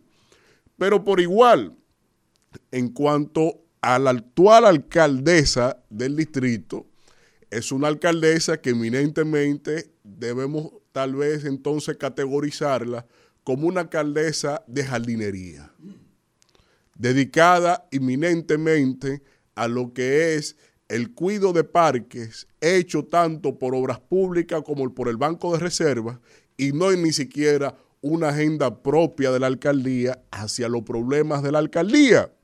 Cuando usted revisa los, los dos principales problemas, o tres, que tiene el Distrito Nacional como municipalidad, es en el suelo que están las iniciativas de la, de la alcaldía anterior y la de esta.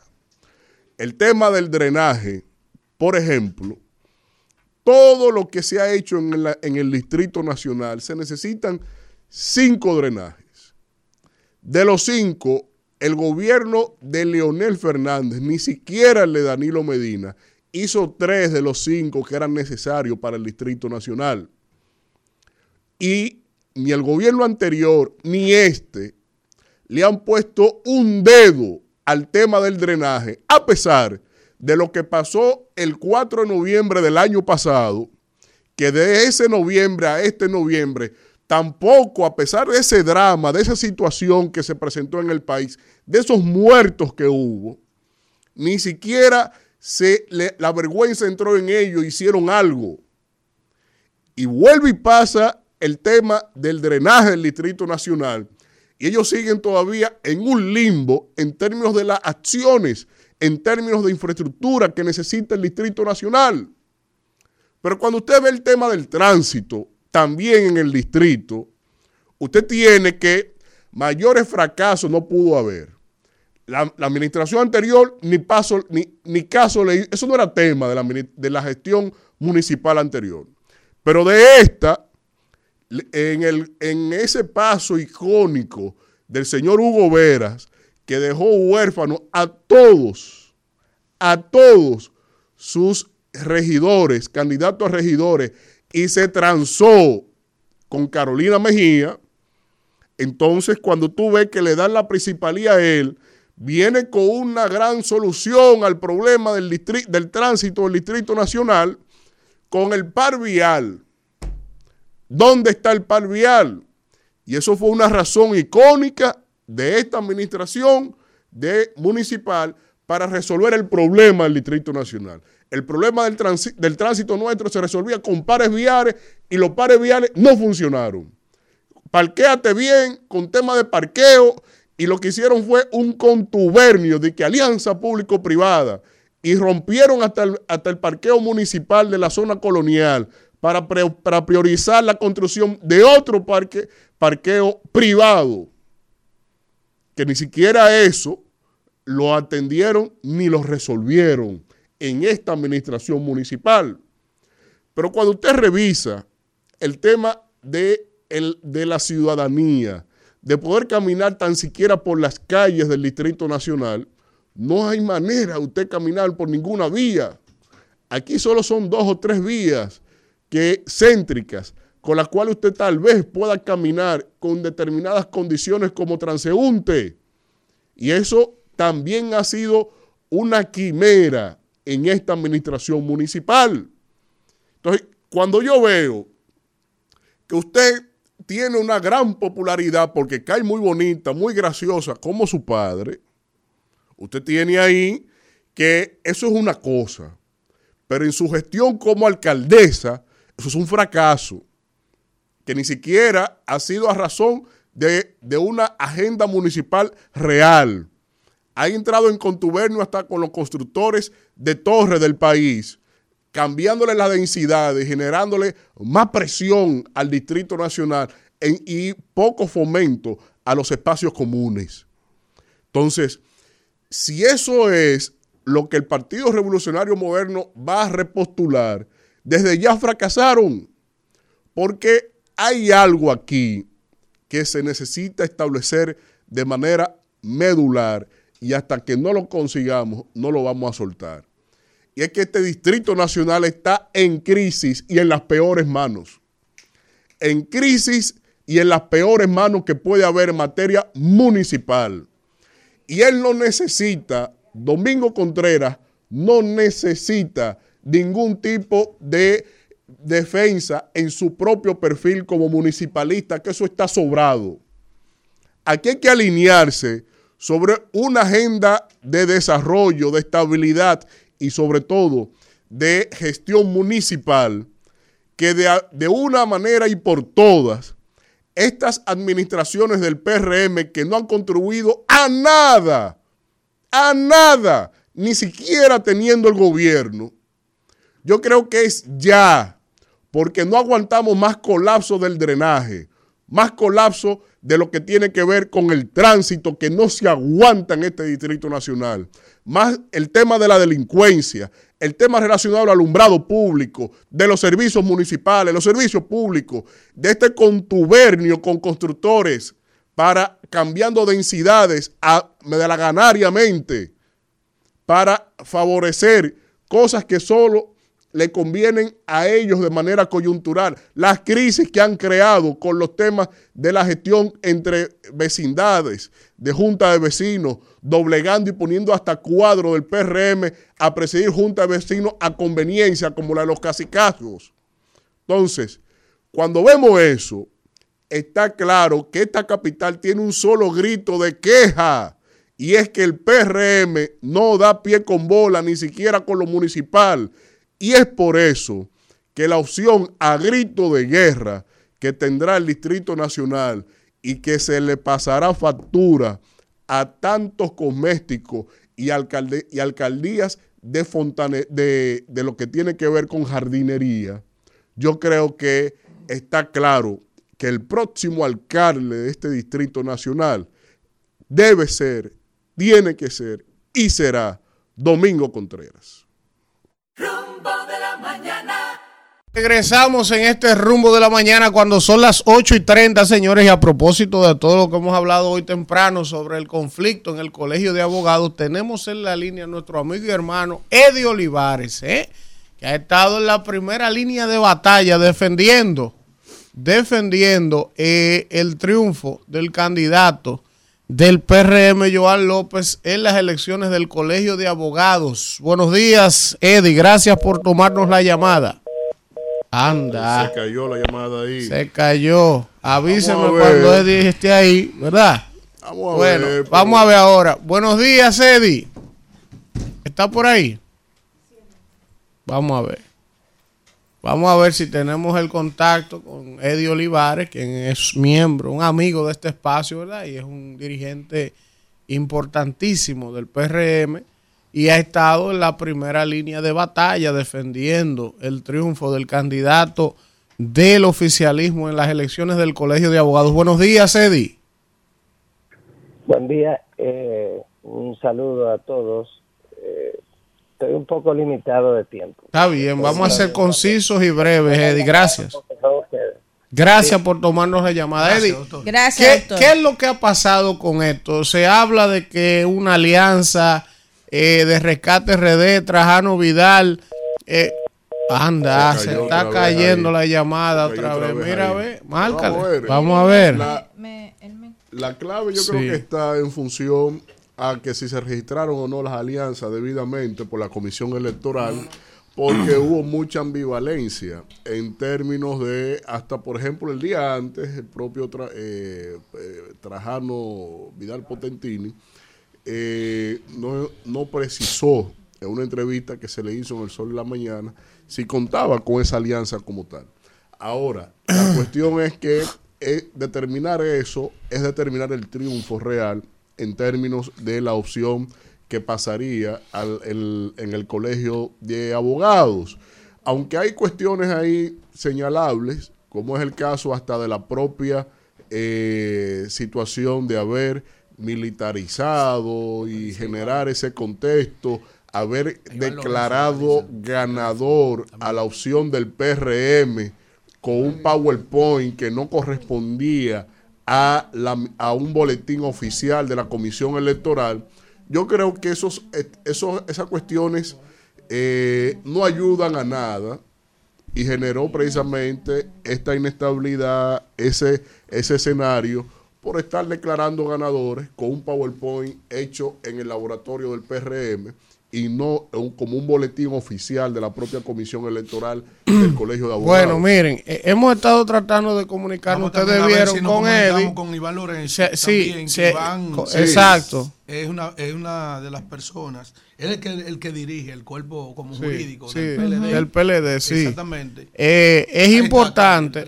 es importante. Que ha desautorizado a Diego Sí. José García. Miren, hay que decir, Alfredo sí, me hacía la aclaración ahorita. Ese señor, yo no lo conozco. ¿A quién? Al señor Diego José García. Pero por el manejo que ha tenido en este caso, yo, sin ser PLDista, yo asumo que en las próximas horas el PLD va a estar anunciando su expulsión del- de ese partido. Cuente con eso. Primero, porque es demasiado evidente. Miren, a horas de celebrarse las elecciones del Colegio de Abogados, eh, se filtró la información de que él había hecho un pacto con el candidato del PRM. Que quisieron Oigan esto. que quisieron desmentir. Y después él lo desmintió. Dije, no, no, eso es mentira. Yo no he pactado Pero con salió- el PRM. Pero entonces, Pero bueno. cuando se originó el conflicto después de las elecciones, él fue y reconoció y lo declaró hay que- Oye, hay Tú estás yendo, pero, aclarar. pero por el otro lado, el- la Fuerza del Pueblo, el PRD, los abogados del PLD, juntos, apoyando a Trajano. Y el candidato del PLD va y declara ganador al del PRM. Después que se Si había la negado. comisión electoral, porque vamos a hacer vamos a hablar de la ruta crítica para que la gente lo pueda entender.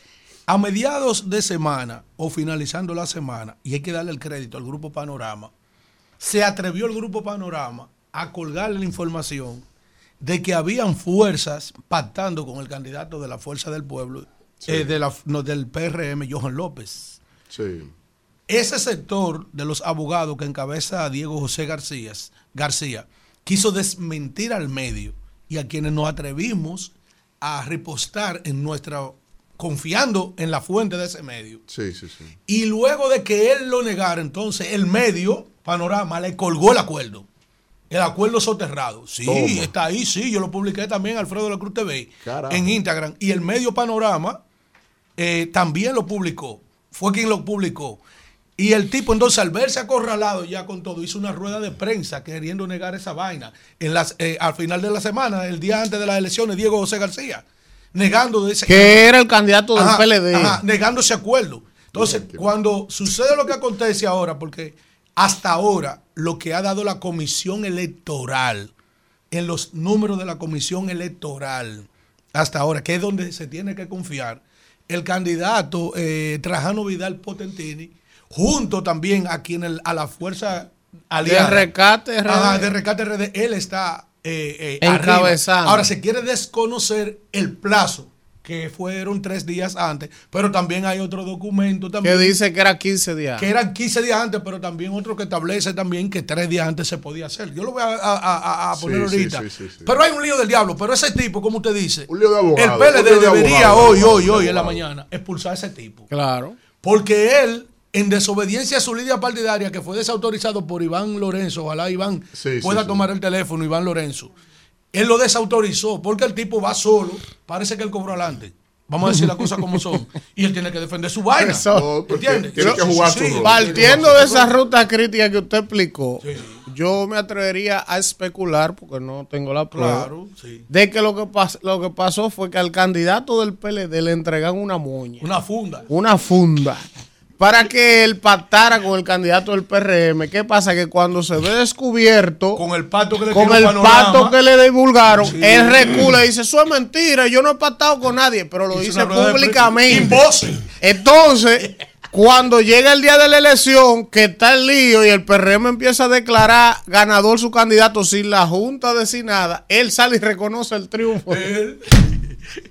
Tenía que justificar la en un patio, ¿usted no lo vio? Tenía que patio, justificar la moña que le entregaron de alguna forma. Porque fue un patio el maldito. Ahora, ahora, él cumplió. Eh, Ah, no, él cumplió. Él cumplió. Ah, él, él no le puede decir a quién le entregó. Él cumplió. No, no, no, yo- ya, no, ya. no, no, yo cumplí. Y, no, y, y siguió, incluso, es tan verdugo que un patio, él dio una de- fue un patio, busquen el video, las declaraciones. Pero puede ser por apoyo político. ¿Por apoyo? simple, político. es que no colinda, rescate RD con PRM, Como político. no colinda, no hacen esquina. Usted puede decir que No, no, no, no, no.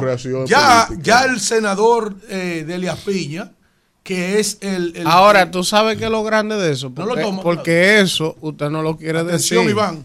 Eso usted no lo quiere decir y tiene que decirlo. ¿El qué? Que los dirigentes de su partido, del PLD, estaban todavía el jueves y el viernes Pero mandando a votar, mandando a votar por Diego García. Profesor, pero disculpe. Mandando a votar. O sea, ellos fueron tan ingenuos que vieron que el tipo estaba declarado en apoyar el candidato del PRM y ellos seguían bajando Mandando línea para mandando él. a votar por él. Profesor, yo quiero que usted. No, que yo, que usted qué. Eh, usted va a negar como Judas, co- co- Pedro. No, pero es verdad. ponle el gallo, Sí, pero ponle el gallo. salva- Porque él pasó. negando su, el a- su cercanía con, el con el PLD. Él vive negando aquí Salva- como Pedro. que él no es fortalecer. Cercano al PLD, pero, pero, pero se le sale. Usted tiene que fortalecer. No diga eso. Eh, Fortalece el me- que- siempre recuerde el medio. Ah, que la- el ¿De qué medio. partido que usted es, mi querido yo, Alfredo soy, de la yo Cruz? soy el presidente del Partido del Pueblo de Galilea. el PPG.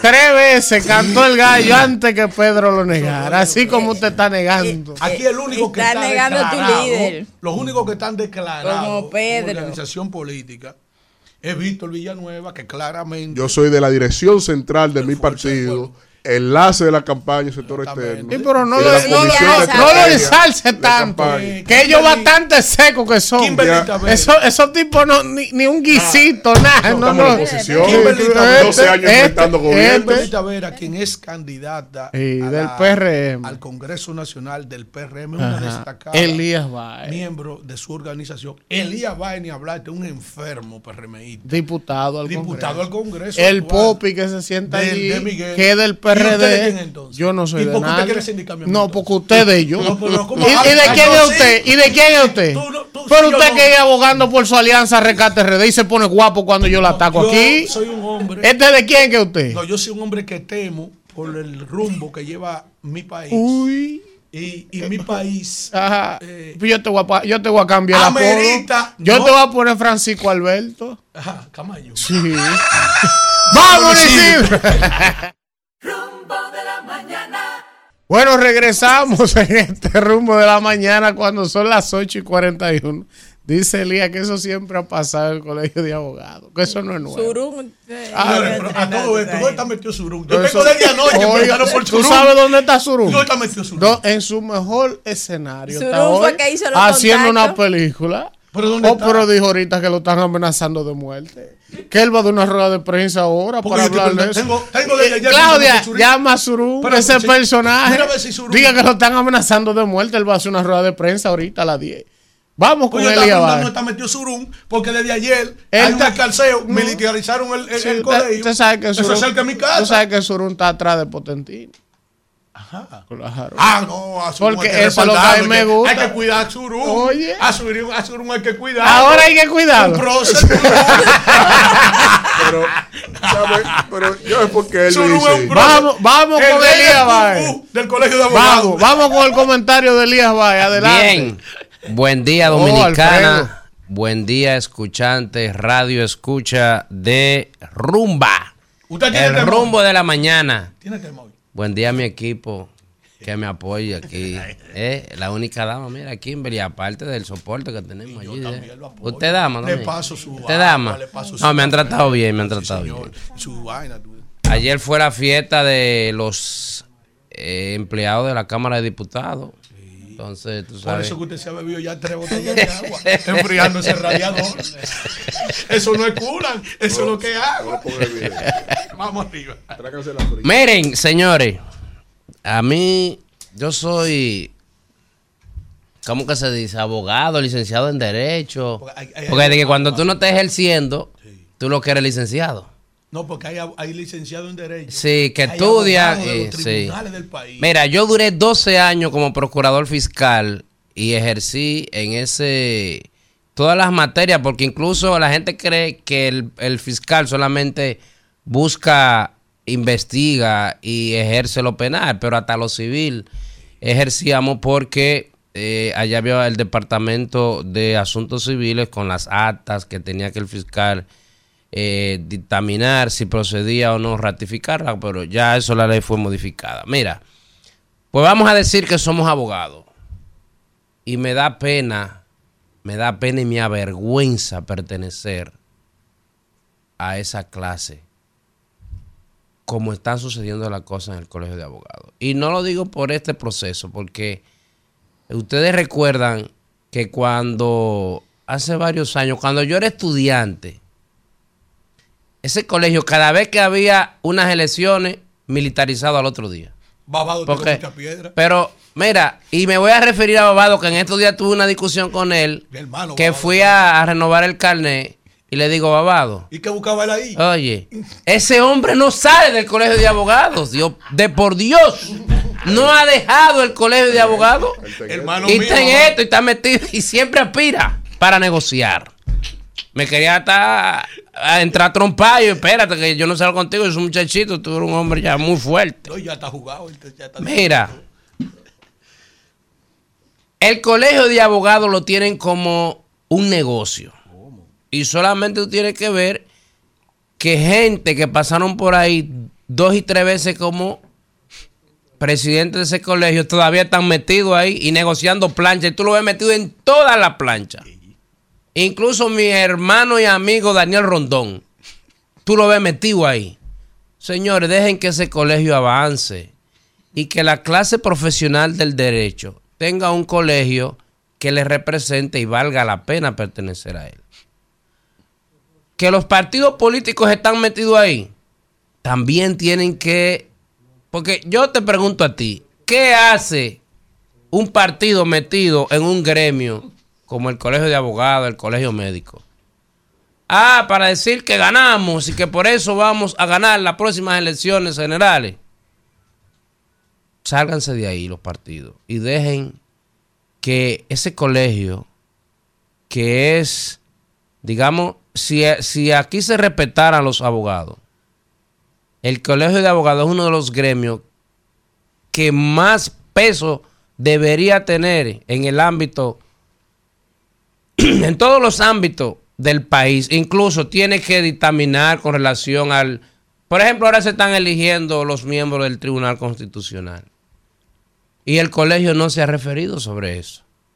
Ya había el candidato eh, del PLD diciendo que ya el PRM tiene un candidato a la presidencia.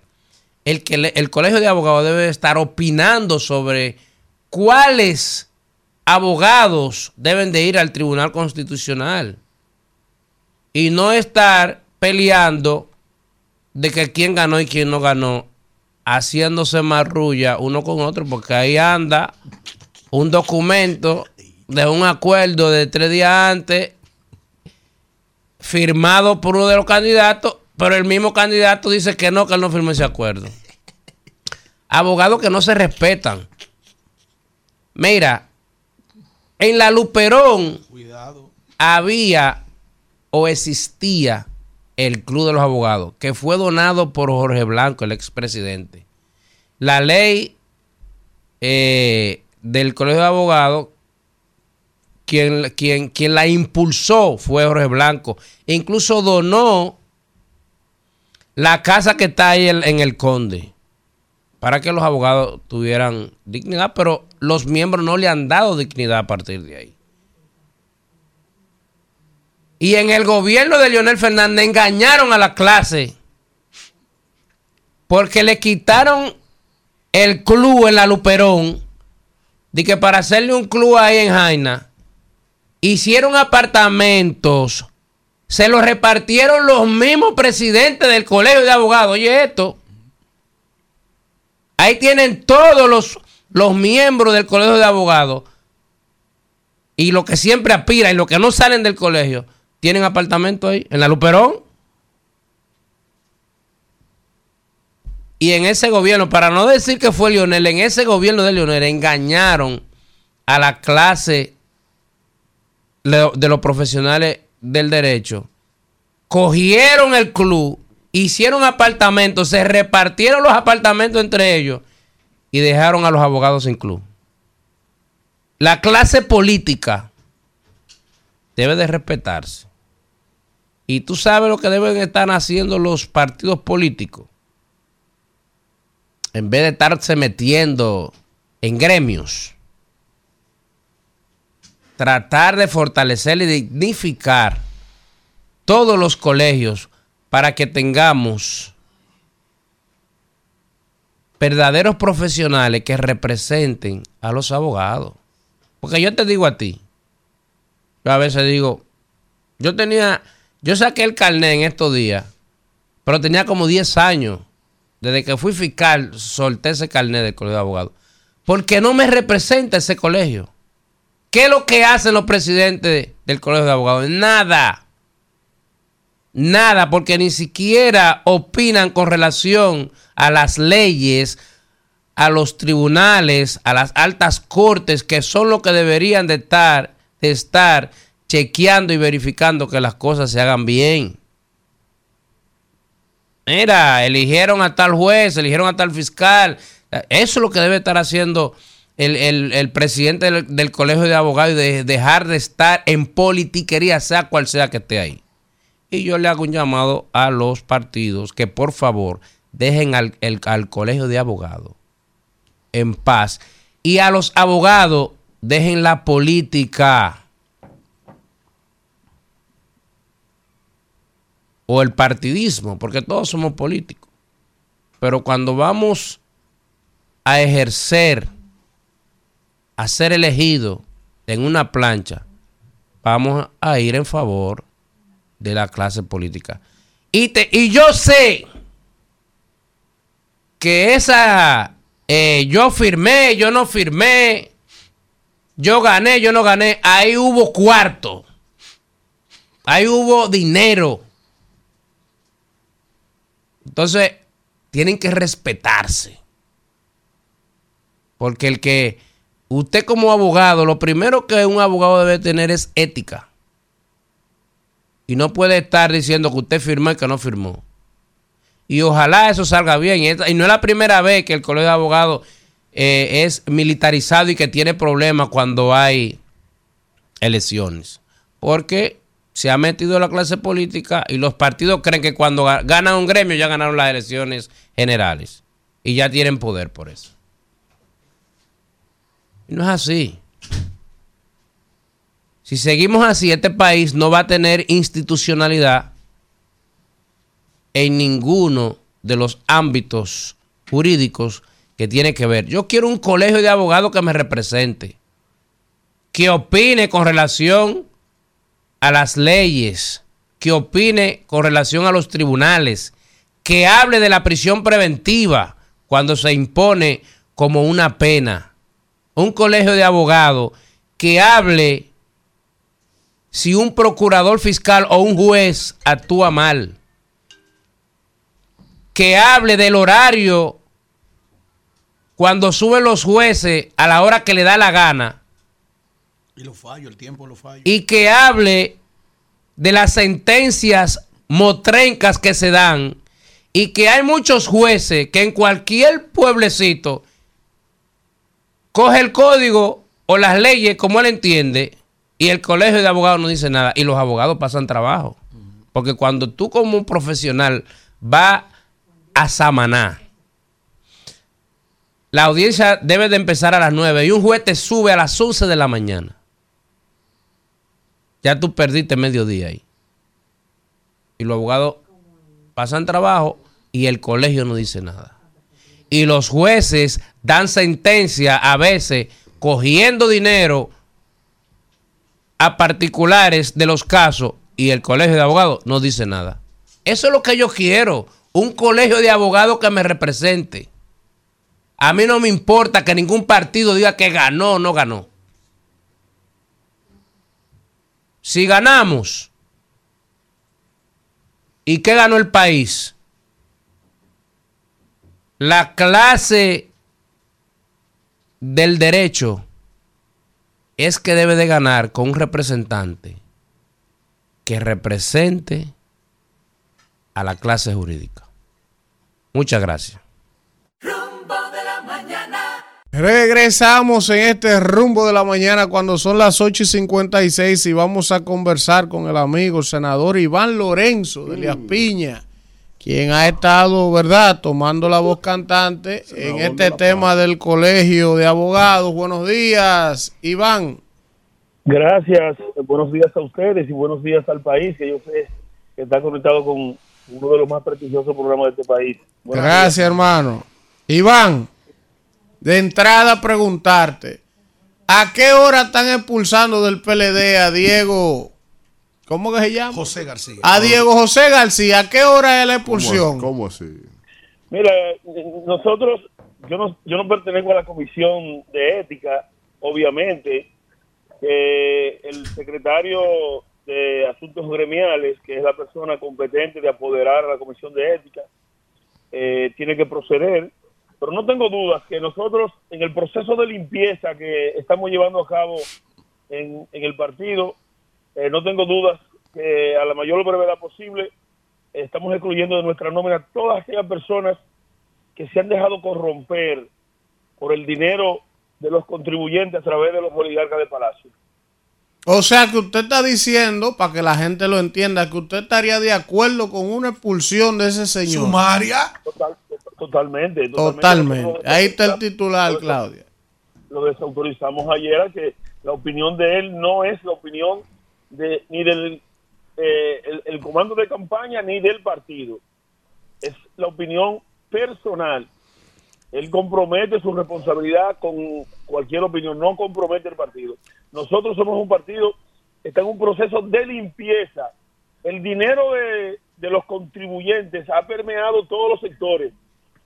Ha per- lo ha permeado todo. Sin embargo, ahí está el PLD. Nosotros levantamos el sur, San Juan, el Piña el día de ayer. El dinero no nos va a parar.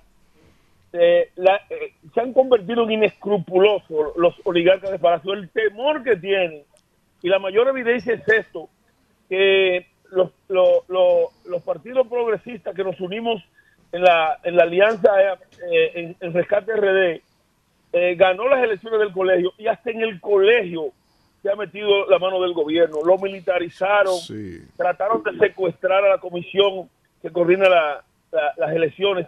Es decir, ya este gobierno ya eh, ha permeado todas las instituciones. Iván. Ah. No, no, no.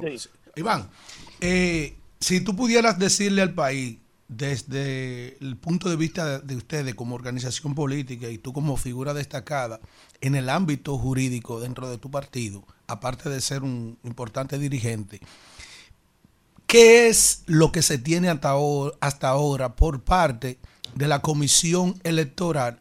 Y si ustedes entienden que los votos del PLD, le, eh, del PLD como corriente gremial, le, le valen o no a Trajano Vidal Potentini, porque hay una nebulosa en cuanto a ese tema, que si el plazo era tantos El- días el antes, primero- otras cosas. El primero que lo admitió fue mi hermano Eddie Olivares cuando dijo, con o sin alianza, vencimos. Aun cuando nosotros, eh, la alianza le lleva más de 400 votos al candidato del PRM. Yo quiero decirles a ustedes que Vidal Potentini, que es de Elia Piña, es una persona, un profesional del derecho con una reconocida solvencia moral, que yo conozco desde niño, es un hombre que no ha hecho militancia política en ninguno de los partidos. Correcto. Es un hombre que ha sido un académico, es un académico, es un profesional del derecho que ha hecho importantísimos aportes, aportes al- a la comunidad jurídica eh, con los libros que ha publicado. Y el, el secretario de Asuntos Gremiales del PLD, en rueda de prensa, le dijo al país que se suscribió a un acuerdo con la plancha que representa Trajano Vidal Potentino. Ahora bien, ¿qué es lo que ellos están alegando? Que ellos dicen que hay un, un reglamento viejo que dice que debe ser eh, 15 días antes, pero sin embargo, al igual que en la Junta, las comisiones electorales que hacen función de juntas electoral resolutan y hay una resolución que admite la alianza entre los diferentes partidos, llámese Se, está Aguante. cortando ahí, senador. Senador, aguántese. Aló. Bueno. ¿Está ahí, senador? Parece que la señal ahí se está moviendo y- y seguro en estaba dando un dato muy importante. Medular el dato. Y esa va a ser mi pregunta, Alfredo. Aló. Sí. Senador. Sí, Sí, sí. a- ahora sí. Espera, Adelante. Senador, se quedó en, en el, en el documento del acuerdo porque se cortó la llamada un poco. Adelante. Qué importante esto. que ya en rueda de prensa Sí. Todos los secretarios de los diferentes partidos que tienen que ver con asuntos gremiales han dicho al país que se suscribió un acuerdo. Pero además hay una resolución de la Comisión Electoral que admite la alianza que se hizo. En consecuencia, no hay discusión que Trajano Vidal Potentini es el nuevo presidente del Colegio de Abogados de la República Dominicana. Ahora, el gobierno, encabezado por Luis Abinader, tiene propósito con el colegio y hasta esto lo quiere dañar. Y yo le pregunto a ustedes, si militarizan el colegio, si tratan de secuestrar a la comisión electoral desde el Palacio, ordenan el secuestro de, de, de- de- de esa comisión, ¿qué esperamos para las elecciones de- del año 2024? Yo tengo que decirles a ustedes que soy un hombre de Elia Piña eh, que no, acostumbra, no acostumbraba a tener temor, pero yo siento temor. Lo que está ocurriendo me dice a mí, esta gente ya se han enloquecido se han enloquecido porque si esto es con el colegio, que ellos son capaces de querer escamotear y rebatar el triunfo de un de un dominicano ejemplar como Vidal Potentini, entonces yo no yo no sé qué harían para las elecciones. Se- senador, senador, mi pregunta iba Sí. a la línea de, de Alfredo, pero lo paso para otro tema y a propósito de lo que pasó ayer, aunque fue en la provincia de Jabón, pero eh, aparentemente los mercados informales por el bloqueo fronterizo de parte de las autoridades haitianas eh, es lo que ha proliferado. ¿Cuál es la realidad en Elías Piña? Si se tiene también y si se ha documentado, aún sea entre el colectivo, que hayan pasado también efectivos militares, policiales de Haití hacia territorio dominicano. Mira, afortunadamente en el Espiña no ha pasado nada, eh, todo está normal. Sin embargo, con, con los ciudadanos y los delincuentes haitianos está pasando lo mismo que con la quema, con, con este distribuidor que está corriendo. Sí, bueno, es una pantomima del gobierno con eso, porque imagínate tú. Pero ya el presidente lo emplazó. Entonces, Sí, ahora hoy te escucho en los medios que está amenazando a las autoridades. Yo pienso que como estadista, el presidente Abinader se le han ido dos, dos bolas, dos rolincitos. Número uno, él provocó eh, el odio que hay con los haitianos.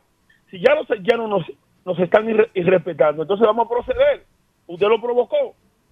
No, no permitas ya entonces que se nos monten arriba. Pasa con la quema. El, el señor presidente de la República emplazó a ese reconocido distribuidor Julito La Lo Quema. puso en 29 a la quema. Kiko, Kiko La Quema. Pero, Y, Iván, ¿qué es eso de 29? Tú que conoces de eso que fuiste fiscal. Vamos, vamos. No, no, no. No, se lo- por la vía del ponche se lo llevaron. Sí. Pero, pero de eso se trata la reforma policial. De todas maneras, cuando el, cuando el mandatario habla, cuando el mandatario habla, habló la- lo más importante. Ya el temor se apodera de esas localidades aledañas porque ya Kiko La Quema ha desafiado al gobierno y todo eso daña. Eso pasa con los haitianos. Ya nosotros, hay una situación con ellos, ya entonces nosotros no podemos permitir que se atropelle la dignidad de la soberanía nacional. Entonces, cuando no se maneja con prudencia y con madurez estos tipos de temas, tenemos esta consecuencia.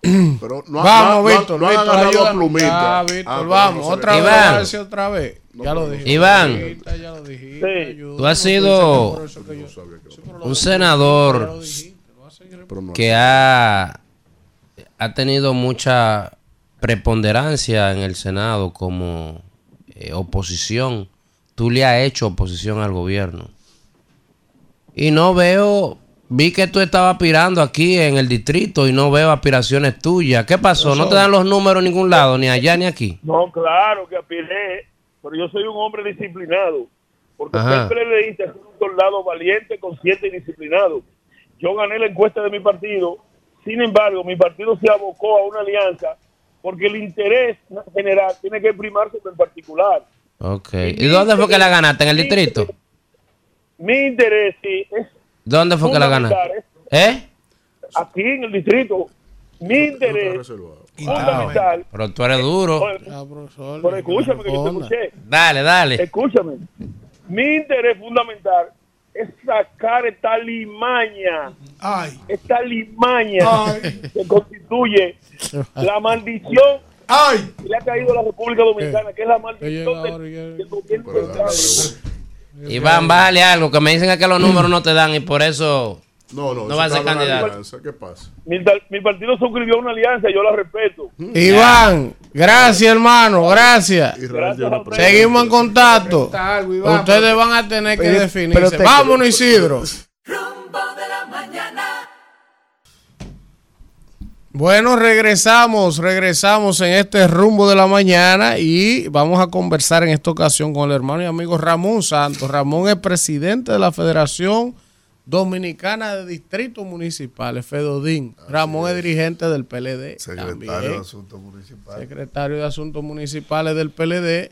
Y vamos a hablar mucho porque de los distritos municipales la gente no habla mucho, no lo comprende, no los entiende. Primero, buenos días Ramón, gracias por estar con nosotros. Y ahí mismo, ¿cuál es la realidad hoy de esos pequeños ayuntamientos? ¿Y cuántos son? ¿Cuántos son lo- lo- los ayuntamientos de Fedodín, de distritos municipales? ¿Cuántos son? Y mira, antes de todo, empezar, ¿verdad? Esta que es nuestra casa, mi hermano, Claro, claro. y este equipo, que como dice un amigo, es un equipazo. ¿Usted cree, Ramón? sí, no, pero la persona de nuestra es alcaldesa de La Guayiga, compañera eh, Kimberly, que aspira ahora a ser legisladora, ¿verdad? Sí. Allá estaremos, yo también estoy en la boleta. Está. Seremos dos legisladores municipalistas a favor de los distritos municipales. Ramón va como diputado. Claro, claro. Salimos como el diputado con mayor nivel de simpatía en la provincia de Monteplata.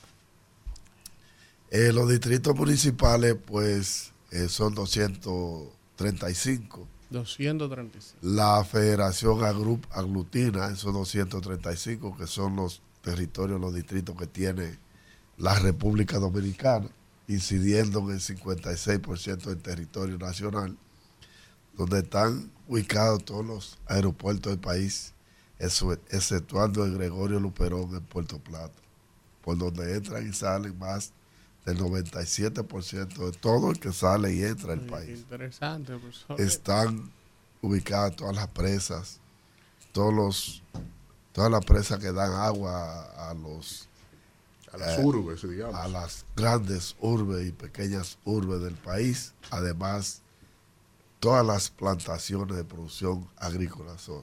Los distritos municipales es eh, la base fundamental para el desarrollo económico de la República Dominicana.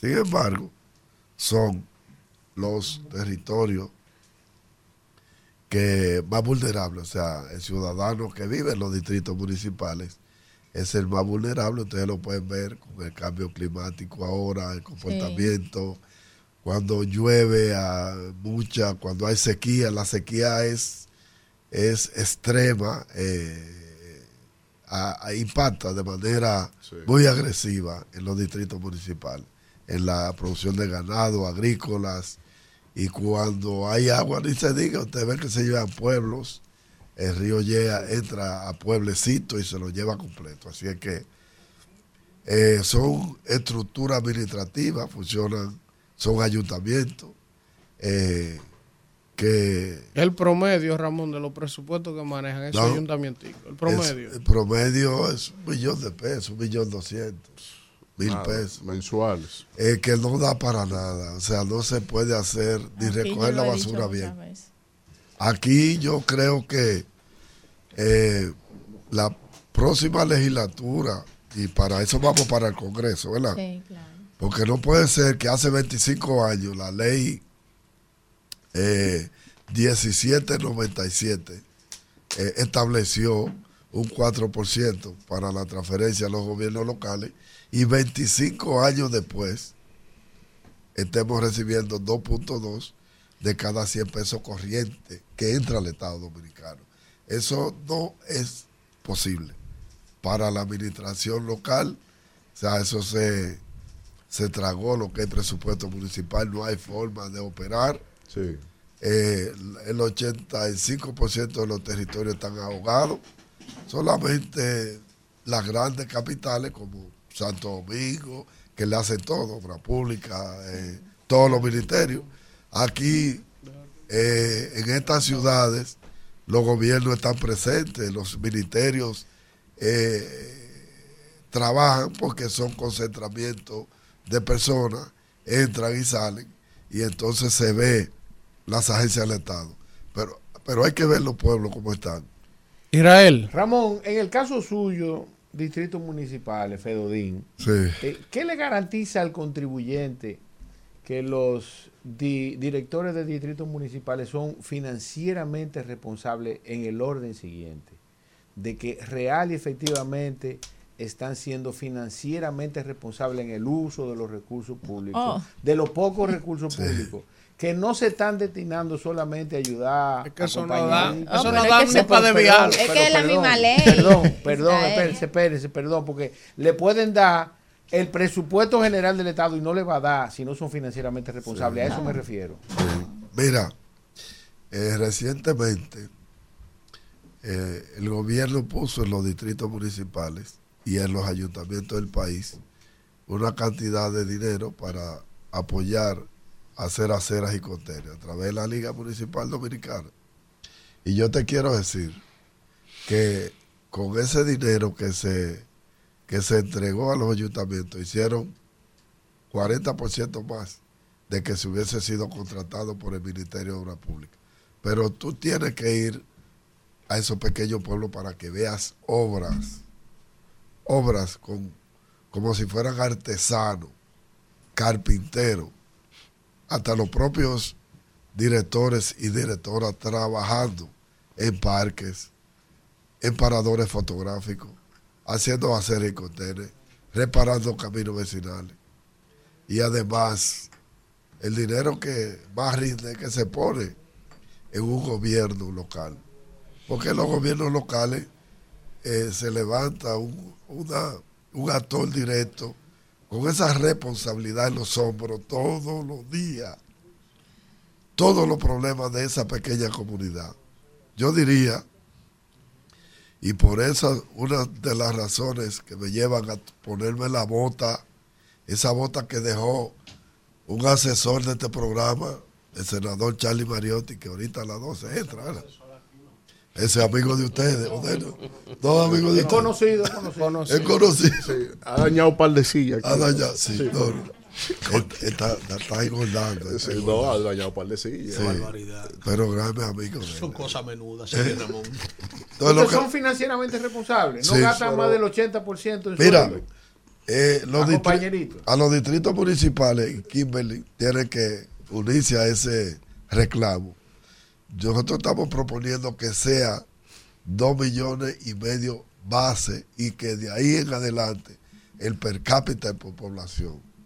Nosotros entendemos que una administración de un distrito municipal eh, le da una, un desarrollo, una grandeza a un pueblo que es un distrito que nunca vio hay contener, que nunca vio un parque, que nunca ha visto, no vio un parador fotográfico, que nunca fue un ministro, que nunca vieron un funcionario.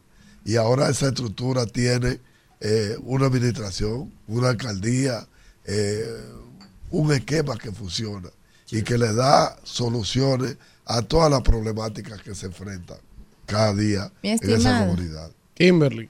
La verdad es que escucharlo hablar me trae, me trae muchas nostalgias, porque nosotros tuvimos la oportunidad de ser la directora del Distrito Municipal de La Guayiga del 2010 al 2016, manejar miseria, administrar miseria, 600 mil pesos mensuales, que para cualquier institución de este país, ese es el presupuesto que se destina a comprar papel higiénico sí. y a comprar detergente. Material Y sin embargo, La Guayiga es uno de los distritos municipales más grandes del país. Ahorita yo voy a hablar de eso, de cómo han crecido los distritos municipales. En este censo fueron 42 mil habitantes y muchos distritos municipales tienen más habitantes incluso que muchas provincias del país. Es bueno también que usted destaque aquí el territorio de los distritos municipales, que quizás la densidad poblacional de los distritos en algunos casos no sea tan alta, pero territorialmente los distritos municipales son los que tienen la mayor cantidad de territorio del país. Es decir, que como yo he dicho en muchas ocasiones y como lo confirma la investigadora Jenny Torres en su libro, la pobreza está atada al territorio. ¿Cómo nosotros podemos también incluir en esa eh, en ese reclamo que estamos elevando de solicitar más fondos para los distritos municipales que tienen las mismas funciones y las mismas obligaciones que tienen los ayuntamientos de los municipios cabecera. Es bueno que se sepa porque mucha gente no sabe que los distritos municipales se rigen por la misma ley, la ley 176-07. ¿Qué te manda a contratar un contralor? ¿Qué te manda, qué te manda a hacer todos los departamentos necesarios? ¿Y cómo tú le pagas esa cantidad de profesionales si tú no tienes los fondos? ¿Cómo tú construyes las obras que la comunidad necesita si no tienes los fondos? ¿Cómo también paga la nómina ah, y recoge, recolecta los desechos sólidos de cada comunidad? Es una responsabilidad muy grande para eh, la poca cantidad de recursos que reciben los distritos municipales y con una ley que nos ata. Yo creo, no sé si es la visión suya, que la Federación Dominicana de Distritos Municipales, y me gustaría que usted nos explique aquí qué está haciendo en ese sentido, debe unirse a la lucha para que se cambien los porcentajes eh, de este- que dice en la ley la, el porcentaje de presupuesto que debe usarse y en qué renglón debe usarse, porque la realidad de la Guayiga, por ejemplo, no es la misma realidad de los votados. y así Vamos. Eh, muchos distritos municipales y muchos municipios que tienen realidades diferentes, que tienen un presupuesto atado a los mismos porcentajes. ¿Qué usted nos puede decir sobre eso? Bueno, yo te decía, Y sobre los territorios, la gran cantidad Sí, de territorios que te, tienen de- los distritos. te decía, ahora el censo de población y vivienda eh, estableció eh, ¿Cuál? casi 30, es que todavía no sabemos oficialmente, pero más de 30 distritos, No, no, hay vaina que no. más de 30 distritos municipales Sí, eh, pasan de 15 mil habitantes. así es. El 85% de los municipios del país son, pe- son mayoría más pequeños que más de 30 distritos municipales. Por ejemplo, Verón tiene 138 mil habitantes Y es un distrito municipal. y es un distrito municipal. Eh, Santiago Oeste tiene 105 mil. Eh, el distrito que usted se de la Guayiga, ¿verdad? 42 mil. Más grande que el municipio cabecera Ahora de pasó Pedro a tener 42 mil Pedro Brán tiene 39 mil, el casco urbano, y la Guayiga tiene 42 mil. Sí, sí. ¿Y qué nos dice Pantoja también? Y Pantoja siempre ha estado, y además de ser urbano en la, en la Sí, periferia industrial. de la capital, La Caleta. municipales. La Caleta antes era el distrito más poblado, San Luis. Sí. Eh, San Luis, eh, 67 mil. Y la Caleta eh, están entre los distritos, Pantoja, eh, La Victoria. vamos Los, los cocos de La Jacagua. Caleta tiene 84 mil habitantes. 84. Yo Más quiero- que el casco urbano Sí, de Boca Chica sí. que tiene Yo, 82 yo mil. quiero, yo quiero decirte, Kimberly, que el tema, aunque, aunque entreguen el 10%, que ahora estamos entregando 25 años después, 2.2 de cada 100 pesos corrientes que entra al Estado. Pero la ley de por sí es injusta. Si entregan el 10%, y ahí es que tenemos nosotros, y el planteamiento de Fedodín es ese, cambiar, variar eh, la forma de distribución. Porque cuando entreguen el 10%, ¿dónde se queda el dinero? En el distrito, en Santo Domingo Este, en los Gran Santo Domingo, en San Pedro, en San Cristóbal, en La Vega. Claro, por la Barahona, proporción. Por la proporción. Claro. Nosotros Sería que- lo mismo. Nosotros lo que planteamos es, para los distritos y el 80% más de los municipios, es variar la forma de la transferencia. Así que una es. parte sea para los más pequeños, por ejemplo, distrito municipal, una base, dos millones y medio. Claro. Y a partir de ahí, entonces la población... Que pues, sea cápita, proporcional. que sea proporcional. Claro. Porque si no se establece... Para parar la migración masiva hacia las grandes Claro, ciudades, que porque si no construimos servicios Pero ya- en los distritos municipales, la gente va a venir a las ciudades. Pero ya eso, inclusive, nosotros lo hemos planteado porque porque los que más han crecido son los distritos. ¿Tú sabías? Sí, sí, sí. Porque la gente que salió del campo está volviendo al, pue- al pueblo. Tiene su casita de segunda residencia con piscina, con terraza que las que la alquilan ahora también.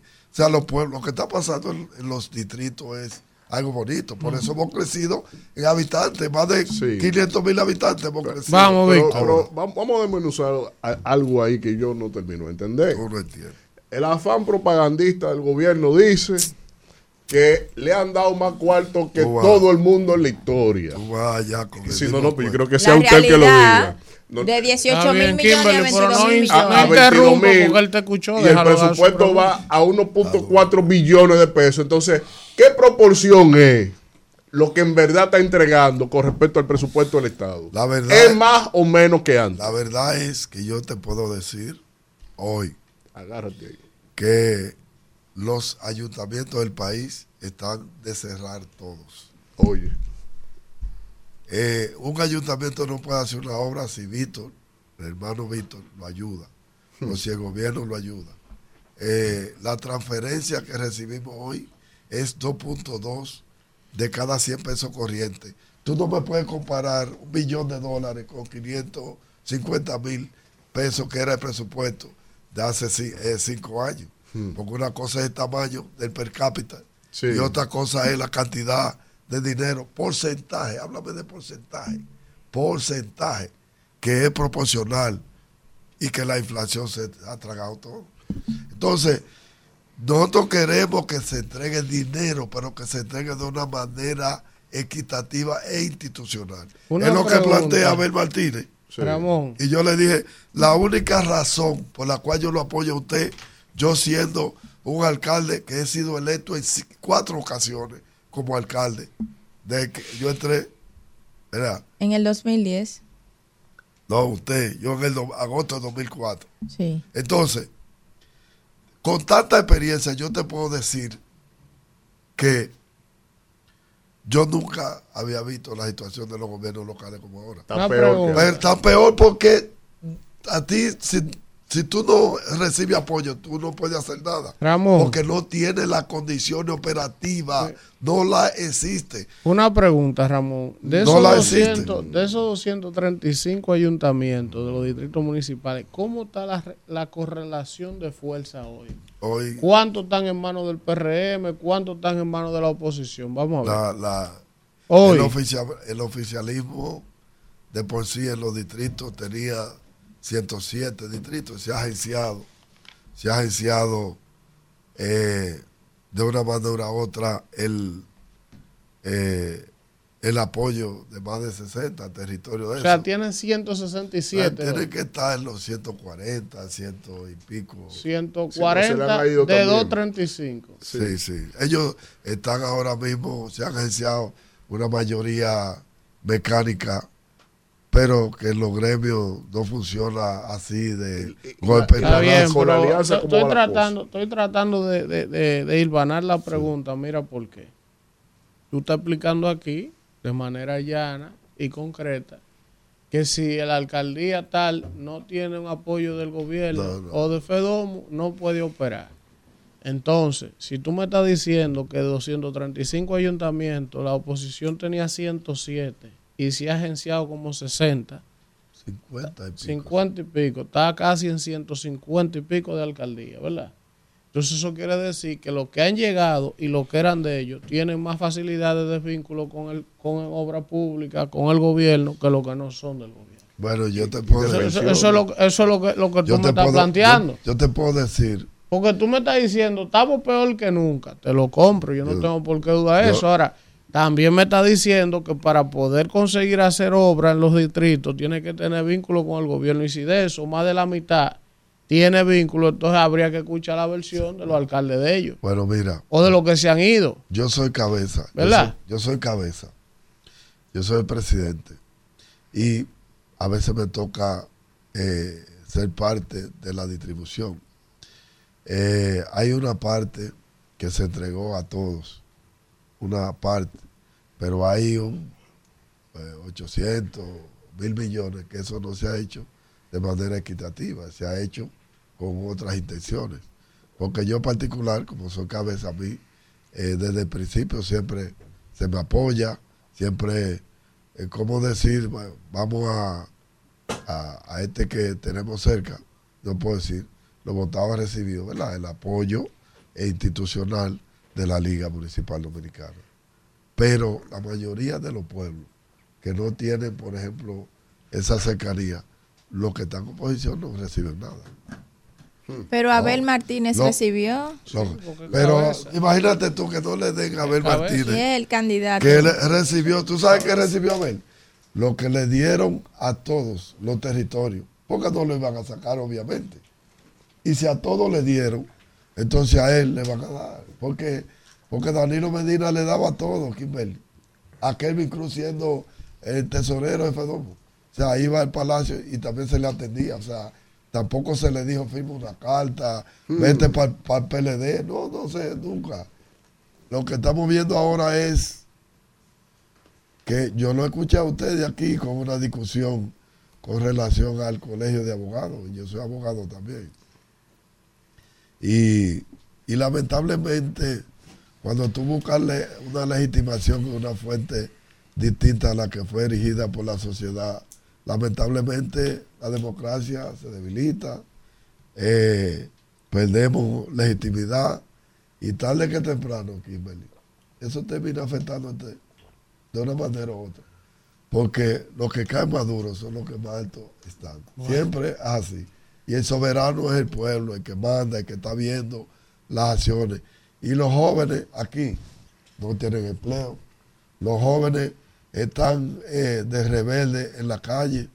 El alto costo de la vida. Yo soy un artesano en la política porque todos los cargos que he tenido es buscando el voto en la calle, agenciándome, no con padrino ministro, ni con un padrino funcionario, ni con nadie, o sea, guayando la yuca en ese, en ese territorio. Hemos sido obreros, hemos sido obreros de la política. Sí, así es. Yo te lo digo, la cosa no está tan simple así, como ustedes lo quieren pintar desde el litoral del gobierno, que es la época hermosa de la municipalidad, cuando la municipalidad aquí nadie no puede ni siquiera alquilar un greda, porque no puede.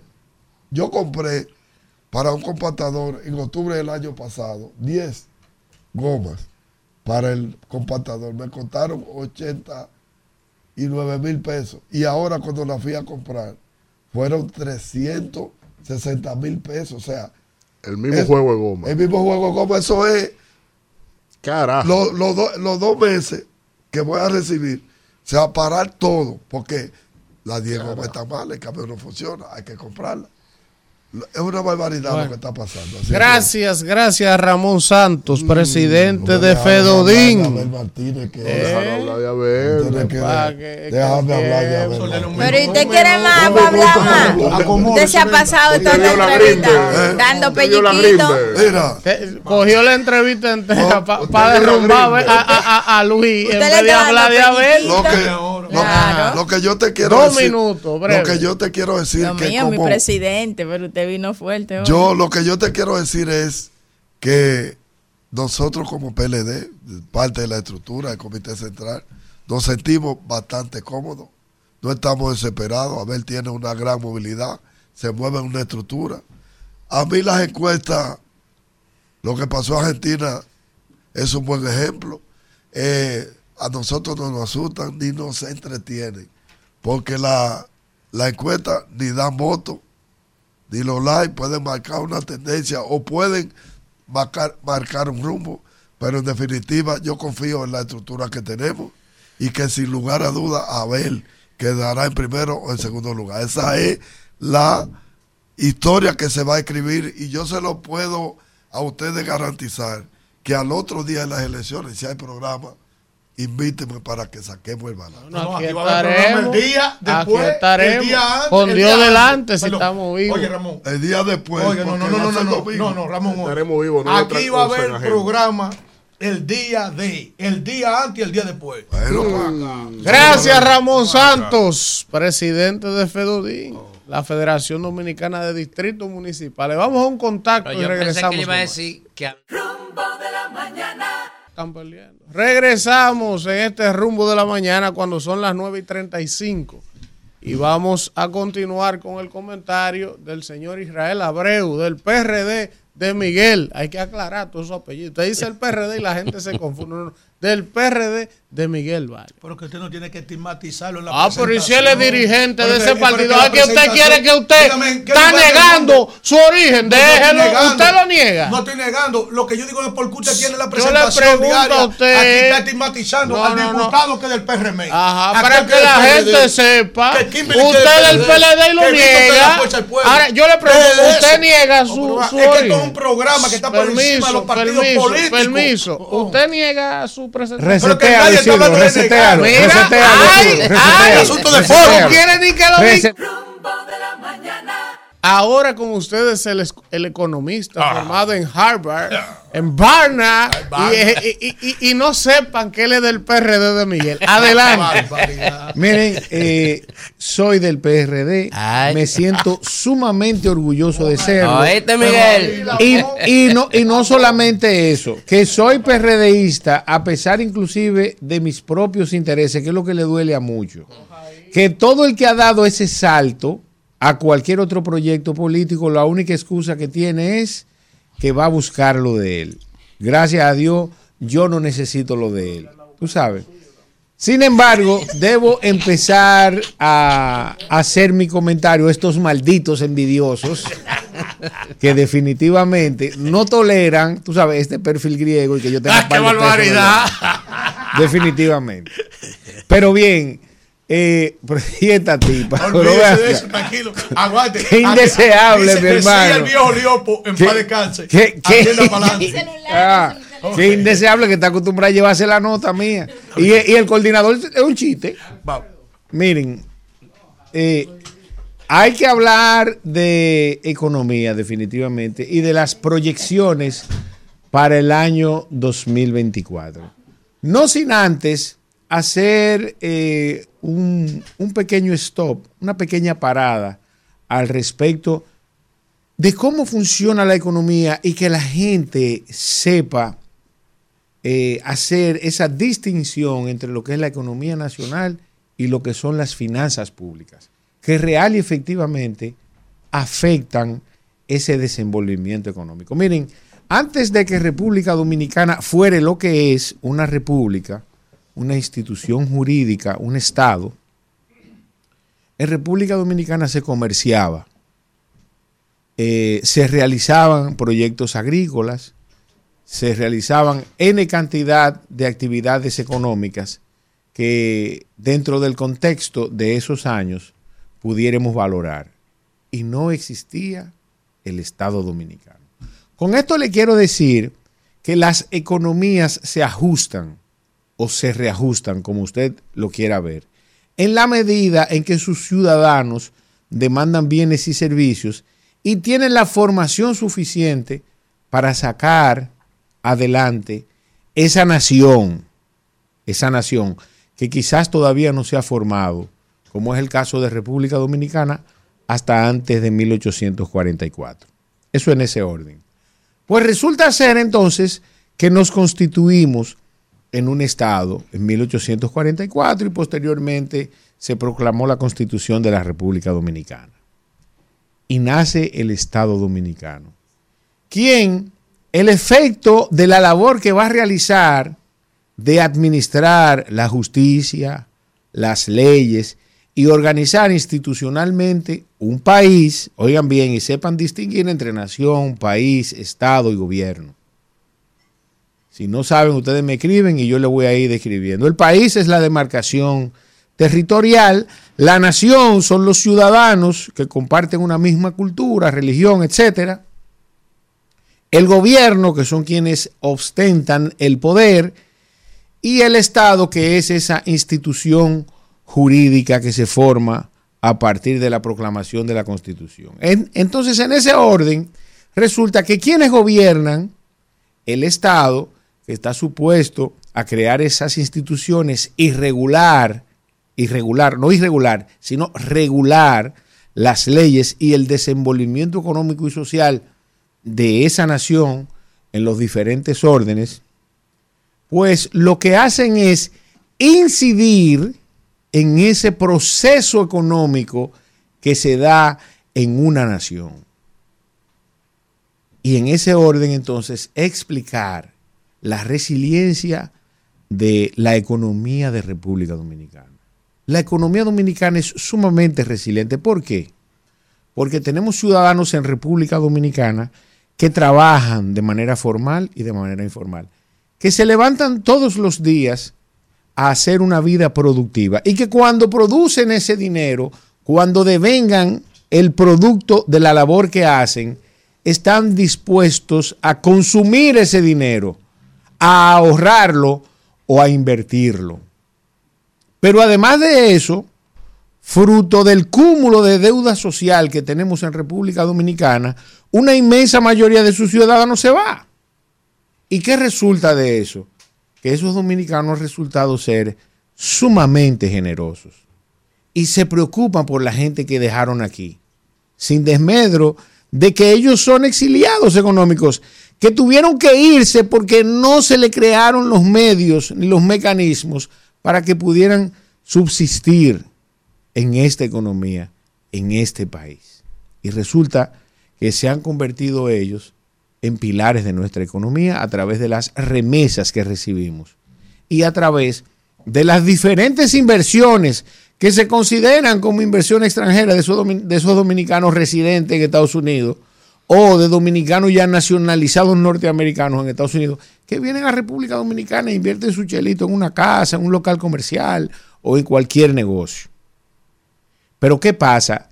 Que viene entonces quien gobierna ese estado, y ahora me voy a referir al gobierno actual y a los anteriores, si les sirve, también se pueden poner el sombrero, a incidir en esa economía.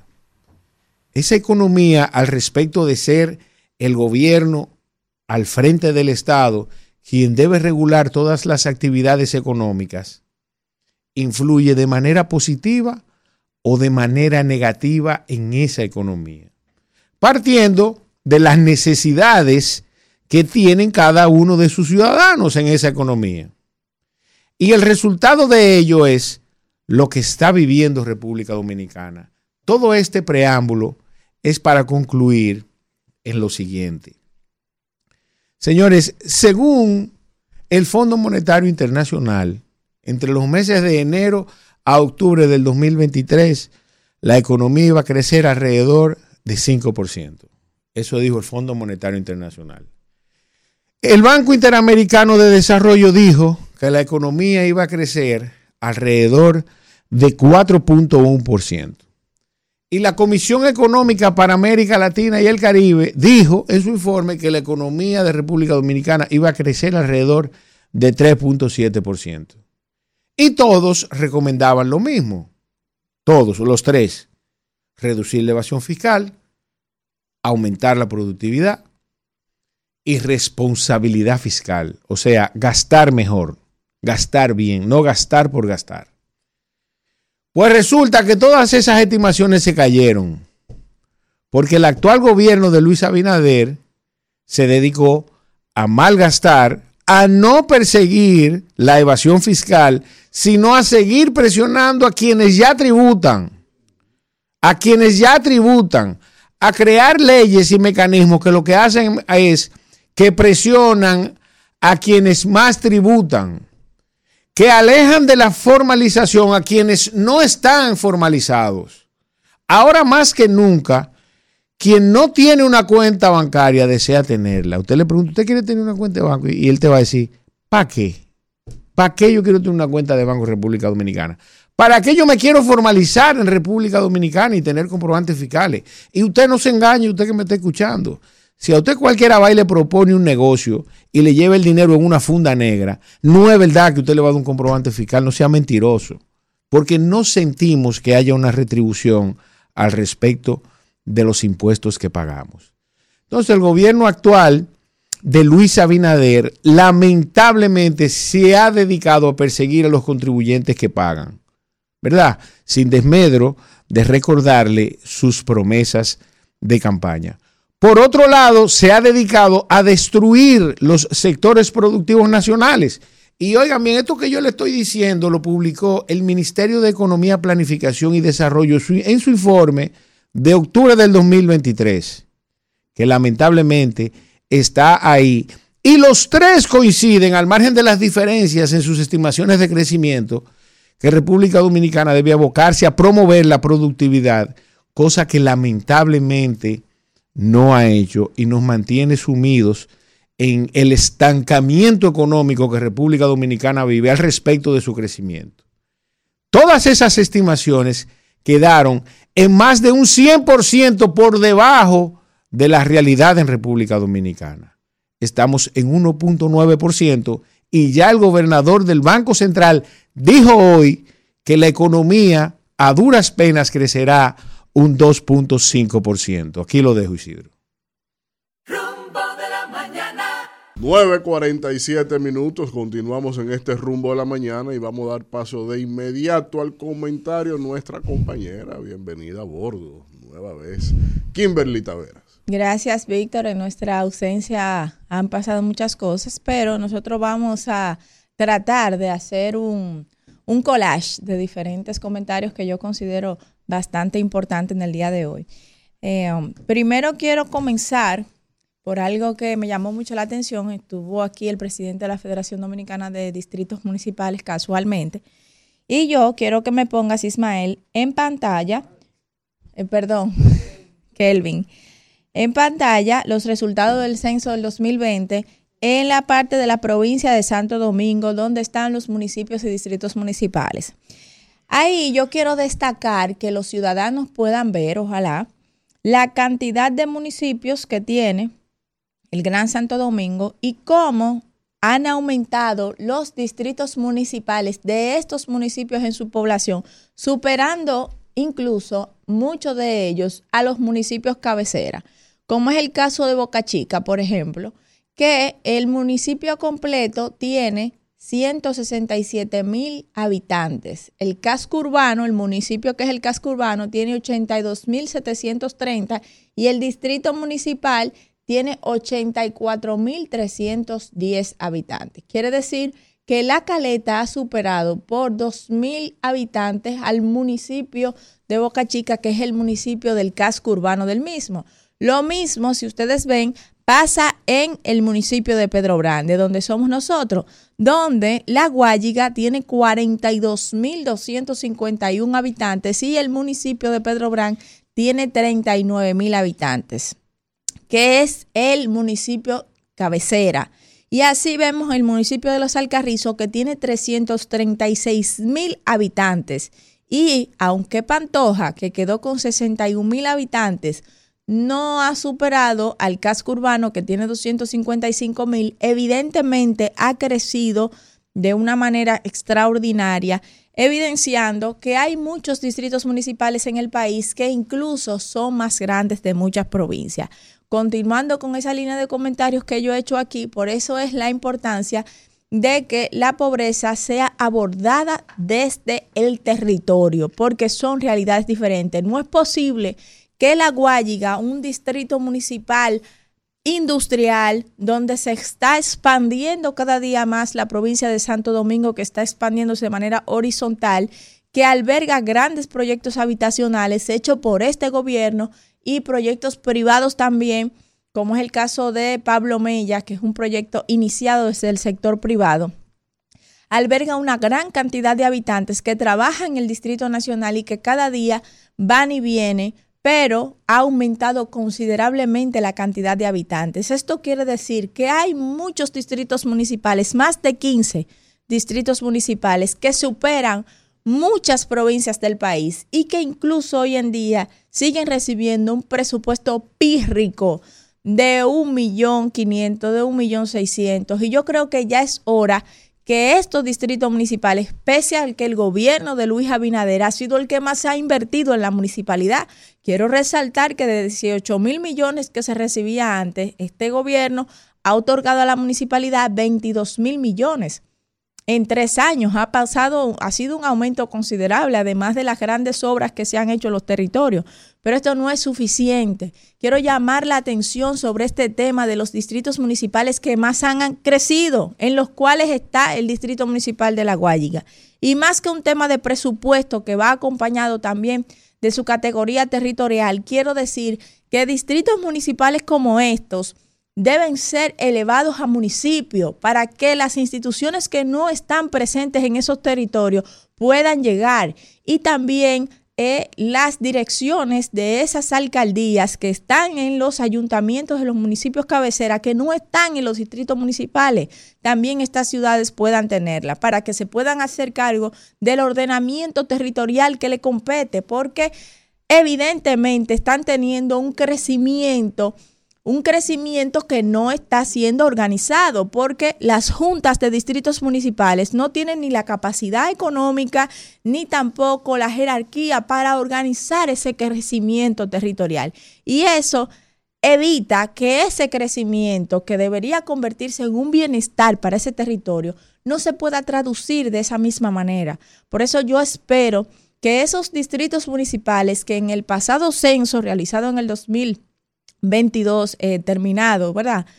Eh, tras publicado ese censo, pues puedan empezar a tomarse acciones y que esos distritos municipales sean elevados a municipio y su presupuesto, como lo ha dicho aquí el presidente de los distritos municipales, pueda ser equitativo, no solamente por la gran cantidad de habitantes que tienen, sino por los territorios. Los distritos municipales manejan la mayor cantidad de territorios del país y si no apoyamos los distritos municipales, no va a haber servicios en esas ciudades rurales, que son muchos distritos, pero hay otras ciudades eh, eh, distritales que son turísticas, como es el caso de Verón Punta Cana, que sobrepasa los 100 mil habitantes. Pero hay otros también que son industriales, como es el caso de Pantoja, como es el caso de La Guayiga también. Hay otros que son ecoturistas, como es el caso de La Cuava, que es un distrito municipal hermoso que está en el municipio de Pedro Gran.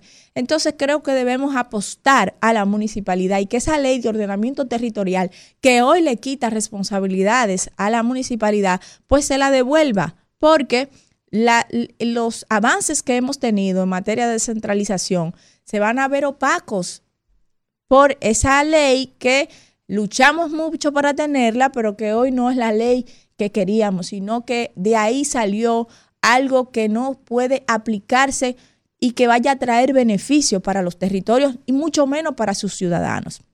En otro orden, yo quiero resaltar que se celebró la COP28, ¿verdad? Esa cumbre donde se reunieron varios países y a mí me llama mucho la atención para tratar el tema del cambio climático, establecer nuevos compromisos y hacer la comisión acelerada para la transición energética eh, de dejar la dependencia de combustibles fósiles y pasar a combustibles renovables.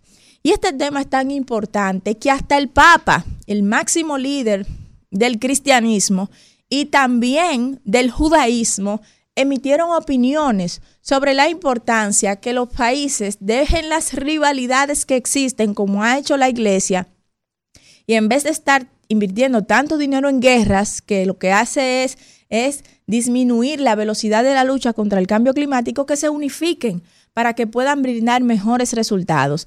Aparte de eso, se anunció el ministro de Medio Ambiente que República Dominicana va a ser de los beneficiados del fondo que ya tiene unos 580 millones de dólares. Pero yo quiero que ustedes sepan que ahí mismo se debatió que de aquí al 2030 los daños que sufrirán los países más vulnerables frente al cambio climático y en sentido general serán entre 50 y 80 mil millones de dólares.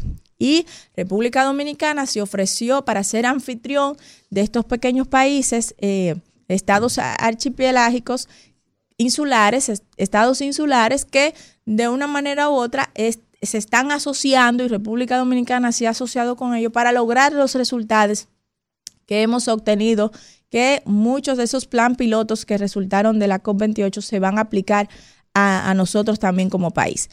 Y por otro lado, y ya para terminar, eh, el Sergio Carlos, el comunicador, hizo una pregunta en la semanal y eso trajo que se encendiera el debate con relación a los temas de los paneles solares. Yo dije aquí hace como seis meses o cinco que había un culebrón de 119 pasos que había denunciado una y varias organizaciones que se dedican a defender y a promover el uso de la energía renovable en el país, que para instalar paneles solares había que seguir un culebrón de 119 pasos. Luego también denuncié que las eh, peticiones para la instalación de contadores bidireccionales que midan medición neta, o sea, la medición eh, que te dice cuánto el usuario saca de la red, cuánto toma de la red y cuánto inyecta según la producción a través de la energía fotovoltaica de los paneles solares que tú instalas como ciudadano que eh, puedes consumir menos de 10 kilowatts o producir menos de 10 kilowatts.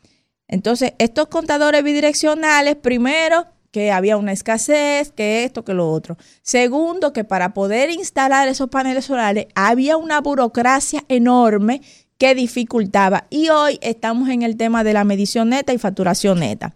También vimos cómo a unos empresa, a unos eh, dueños de, de casas de, de vacacionar y eso, de Punta Cana, Costa Sur, se les emitió un acto de alguacil donde se les mandaba a retirar los paneles solares. Miren, el artículo 20 de la ley 5707 establece la promoción y el uso de las energías renovables y el derecho que tiene el usuario de estas energías, el que produce la energía renovable a través de la fotovoltaica, ¿verdad? De los paneles solares, a inyectarla a la red y que estas distribuidoras deben retribuir al usuario con la energía que inyecta a la red. Yo creo que el presidente debe revisar porque ha promovido como nadie en su gobierno eh, los proyectos renovables en términos de financiamiento, de, de, seguridad jurídica en el país y atrayendo y produciendo un clima de negocios para que todos los empresarios que quieran venir a invertir y los locales también que se han animado y han hecho ya varios proyectos de energía renovable, pues esto es, ha dinamizado la manera en que la matriz energética nacional se diversifica. Y a la medida de que se diversifica, dependemos más de los combustibles fósiles y además eh, hacemos, honramos los compromisos que tenemos con los organismos que luchan contra el cambio climático. Yo por eso creo que debemos revisar conjuntamente con la Comisión Nacional de Energía y la Superintendencia de Electricidad, que son los organismos que deben ocuparse de que los ciudadanos que están produciendo mayor cantidad de energía y están inyectando a la red de la que están consumiendo sean retribuidos y que todos esos obstáculos que hoy existen y todos esos asuntos que lo que hacen es que la gente se desanime y no ponga los paneles solares, pues lo quitemos. Y que hagamos hincapié en eso, porque esto abarata los costos para los ciudadanos. En términos de energía, no es fácil pagar una facturación eléctrica, ¿eh? como la hemos estado pagando los dueños de negocio, esto y aquello. Usted logra poner sus paneles solares y después que vengan a decirle que usted tiene que quitar los paneles que tenga. Si estamos luchando contra el cambio climático y estamos diversificando la matriz energética nacional y promoviendo un clima de negocios adecuado para que vengan a generar energía renovable en el país. Entonces a los pequeños ciudadanos que quieren instalar sus paneles solares no se la podemos poner en China. Presidente, revise ahí qué están haciendo esa gente y sobre todo con la instalación de los contadores bidireccionales. Gracias. Rumbo de la mañana. Regresamos en este rumbo de la mañana. Ya eso no se permite más en este programa. Regresamos y vamos. ¿Qué es esto, con el eh, eh, tenemos al alcalde fue- Santiago Riverón, desde Dajabón para el mundo. Riverón, gracias por estar con nosotros. Sí, buenos días. Santiago. Buenos días. Sí, adelante. No está ahí. Dice Santiago que ya lo único que falta es una guerra. Llámalo a ver, Claudia. Sí, Santiago. ¿me escucha? Sí, te escucho. Isidro, ayuda. Te escucho. Ahora sí, Santiago Riverón, desde Dajabón. Cuéntame, Santiago, de nuevo, dile al país qué fue lo que pasó ahí en la zona de la vigía ayer y qué usted le recomienda al país, que ya estamos hartos de esa vaina. Vamos a ver. No, no, lo que pasó ayer fue que eh, personas armadas eh, de nacionalidad haitiana, uno no sabe si son militares o qué, la cuestión fue que fueron y penetraron al territorio dominicano, agredieron a los comerciantes eh, que estaban haciendo comercio con, con los haitianos en esa parte de la frontera, en la zona de la vigía. Eh, Seate dominicano. Comerciantes dominicanos agarraron las cajas, se las tiraron a un caño, hicieron muchísima diablura, eh, como forma de provocar, porque los haitianos lo que andan buscando es un muerto. Desde que haya muerto, tú, tú va- vas a ver inmediatamente que ahí entran organismos internacionales, a ponerlo a ellos como las víctimas, como siempre se han presentado. Esa fue la situación que se dio ayer. Gracias a Dios, hay personas que critican a los militares. Yo creo que fue correctísima la acción de los militares, porque si se van a los tiros con ese grupo de delincuentes haitianos, ya hoy el escenario hubiese sido otro. Entonces, la recomendación que yo le doy a los mismos comerciantes que habían encontrado eso como una válvula de escape, como una tabla de salvación, están haciendo comercio en algunos puntos de la frontera, pero no hay garantía, porque con eso es lo que están exponiendo a nuestros militares a que se tenga que dar una situación que eso es lo que están esperando los haitianos. Por lo menos lo, lo, el grupo que no quiere que se abra esa frontera, porque déjame decirte, esa frontera se va a abrir, pero no la van a abrir las autoridades haitianas ni los grupos políticos de Haití, la va a abrir un grupo de comerciantes haitianos que están pasando todos los trabajos del mundo. Ellos la van a abrir y tú sabes cómo va a pasar, ¿eh? Porque ya incluso el alcalde de Buenamente fue víctima de un atentado por la forma en cómo dos atentados lleva ya, por la forma en cómo se está comportando con su propio pueblo. Porque es que hay demasiados intereses, hay gente que no le interesa que esa frontera se abra. Son dos grupos poderosos que están detrás de eso, uno del lado haitiano y uno del lado dominicano, que no le interesa que esa frontera se abra. Esa es la situación.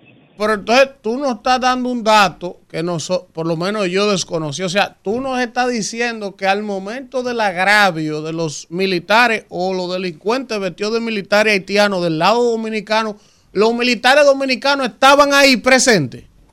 Estaban ahí presentes los militares dominicanos, lo que hicieron fue que se pusieron en guardia, pero imagínate, ellos lo que rompieron... Sola, aunque no se fueran a los tiros, pero debieron Acorralar a esa gente, está en territorio dominicano. ¿Y ¿Cómo es la vaina? la, la pregunta, apresar un grupo de tigres armados, ¿qué era lo que lo que se lo que se esperaba?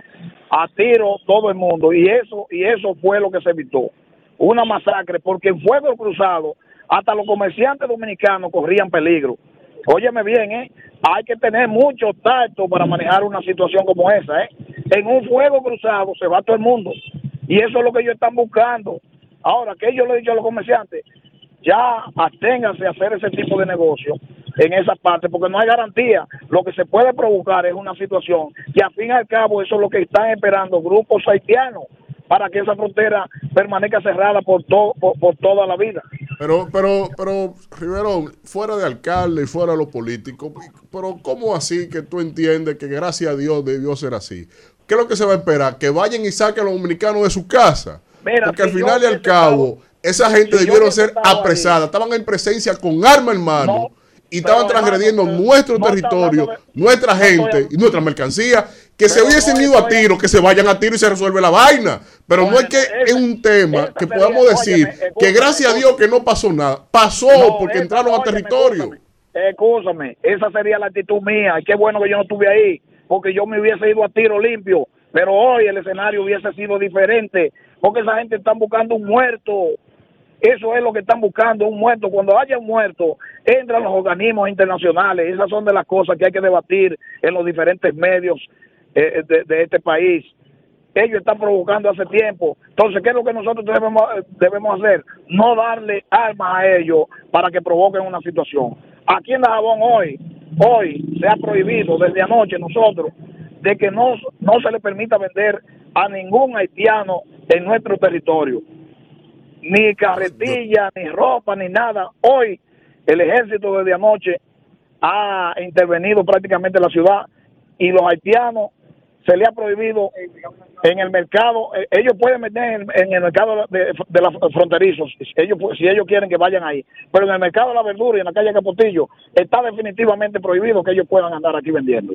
Eh, Santiago, después de lo ocurrido ayer, ¿se ha comunicado alguna autoridad contigo de manera directa desde la capital, de la Cancillería, del gobierno? ¿Alguien ha hablado contigo para buscar tu versión de lo que pasó? ¿Qué ha pasado? ¿Algún PRM te ha llamado en el gobierno? Ellos no consultan, esa gente no consulta con las autoridades locales. Eh, las decisiones que toman se toman desde arriba, no hablan con nadie. Todo lo que se hace se, se maneja desde arriba, bajo aire. Las autoridades locales no son, nunca han sido consultadas, a excepción de los militares. El jefe del, ejército, tengo que destacar, el general Paíno de Mao, eh, son gente que se comunican con uno, pero las altas instancias, a mí, no me, a, a mí como autoridad, no me consulta nadie. Gracias, Santiago Riverón, por estar disponible para este rumbo de la mañana. Eh, antes de irnos al contacto, Alfredo tiene una noticia. Sí, miren, hay una información importante. Eh, en este momento está siendo allanada las oficinas de la Fundación Dominicana de Arte Global. ¿Quién ¿Qué dirige es? esa fundación y está al frente ahí de ella?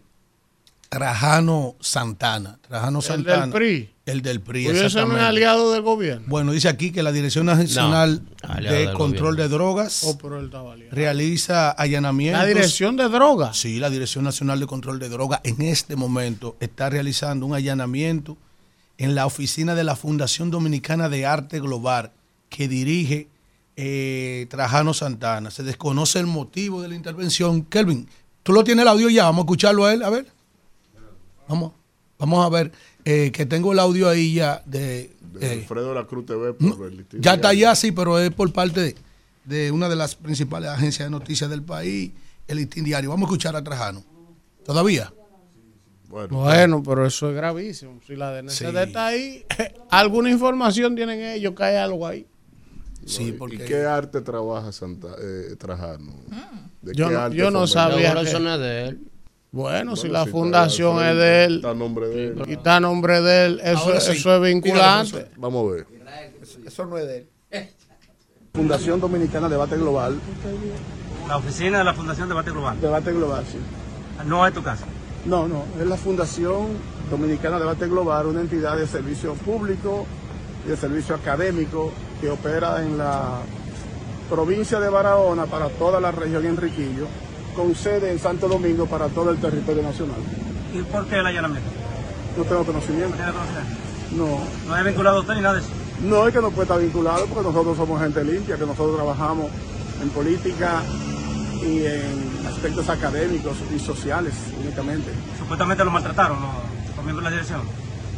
Bueno, no te puedo decir que de manera físicamente hay un maltrato, pero el hecho de hacer una operación de esa naturaleza en una propiedad que está bajo mi, mi responsabilidad, porque es el edificio donde opera la Fundación Dominicana de Debate Global, sin ningún tipo de investigación e información previa, evidentemente que es un, un atropello que tal vez persigue eh, dañar mi imagen y dañar mi reputación pública en Barahona. Ha de recordar Bueno, eh, ahí está. Hay que darle viendo, seguimiento a viendo. esto. Yo evidentemente, sobre todo conociendo al general Cabrera Ulloa de la DNCD, si ellos están ahí, algo hay ahí. Vamos a esperar que se desarrollen las horas, ¿verdad? Y que se expliquen, porque con el pasar de las horas tendrá que explicarse eh, las motivaciones de este allanamiento.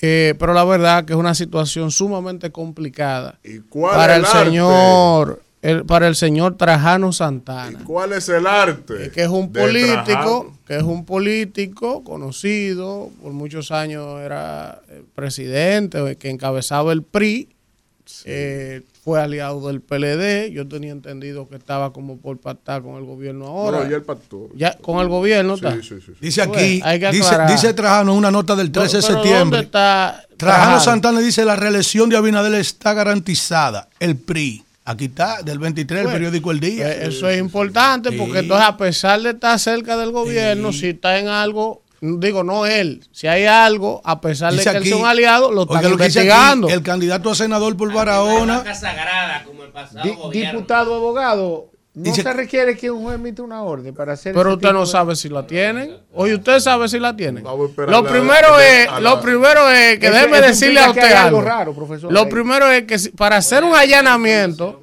para hacer un allanamiento, lo primero es que tiene que ir un fiscal acompañando a ese equipo y debe haber una Profesor, orden. yo le tengo un dato una aquí. Yo le tengo un dato aquí. Oigan esto. El 13 de septiembre del presente año, Trajano Santana se apersonó a las instalaciones del periódico El Día y dio una entrevista y oigan lo que dice aquí. Aparte del allanamiento, porque este es el rumbo de la mañana. su comentario. Trajano Santana dice, reelección de Abinader está garantizada. El candidato a senador de Barahona, Trajano Santana, aseguró que la reelección del presidente Abinader está garantizada para las elecciones del 24. Santana, candidato a senador por los partidos revolucionarios dominicanos, eh, modernos, revolucionario independiente y otras fuerzas políticas, hizo el pronunciamiento durante un recorrido por los sectores de Alto Velo, Pueblo Nuevo. Diego, ¿Y? pare- parece que el candidato a senador ¿Y? es él actualmente. ¿Y? y Lo que pasa es. Aquí no apoyamos ninguna vagabundería. ¡Vamos, que sea que sea que Rumbo de la mañana. Una rumba de actualidad con rumbo a la veracidad. Un noticioso trayecto que su huella dejará. Es el rumbo. Regresamos en este rumbo de la mañana y vamos con el comentario del príncipe del pueblo de Galilea, No hay piedad. Pedro, el traidor. Que canta el gallo. Miren, señores, eh, Como la jara llegó el hombre. ¿no? todos los días Y la imagen, ¿qué es lo que pasa? se frizó, ¿verdad?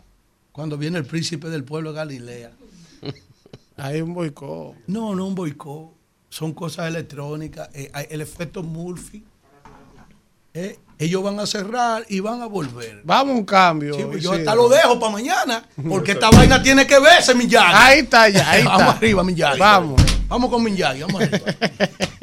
Mira, el príncipe del pueblo de Galilea se ha convertido en una de las principales voces de la República Dominicana, donde puede un pulmón del pueblo respirar. Y yo pienso que alguien tiene que decirlo. Yo tengo un documento aquí de fecha 30 de noviembre. ¿A cómo estamos hoy? A 4. Esto está calientito. Eso fue el viernes. Yo lo tengo aquí doc- un documento de la Contraloría General de la República. Donde está firmado por el Contralor, Félix Antonio Santana García. ¿Quién es Félix Antonio Santana García? El Contralor General de la República. Ahora, ¿qué yo tengo aquí? Míralo aquí. Yo te lo voy a enviar, Kelvin, ahora en un momento, para el asunto de edición. Un contrato del Instituto Nacional de Formación y Capacitación del Magisterio, INAFOCAN, ¿en favor de quién? En favor de la Universidad Abierta para Adultos, UAPA. ¿De quién es esa universidad? Del señor Ángel Hernández, ministro de Educación.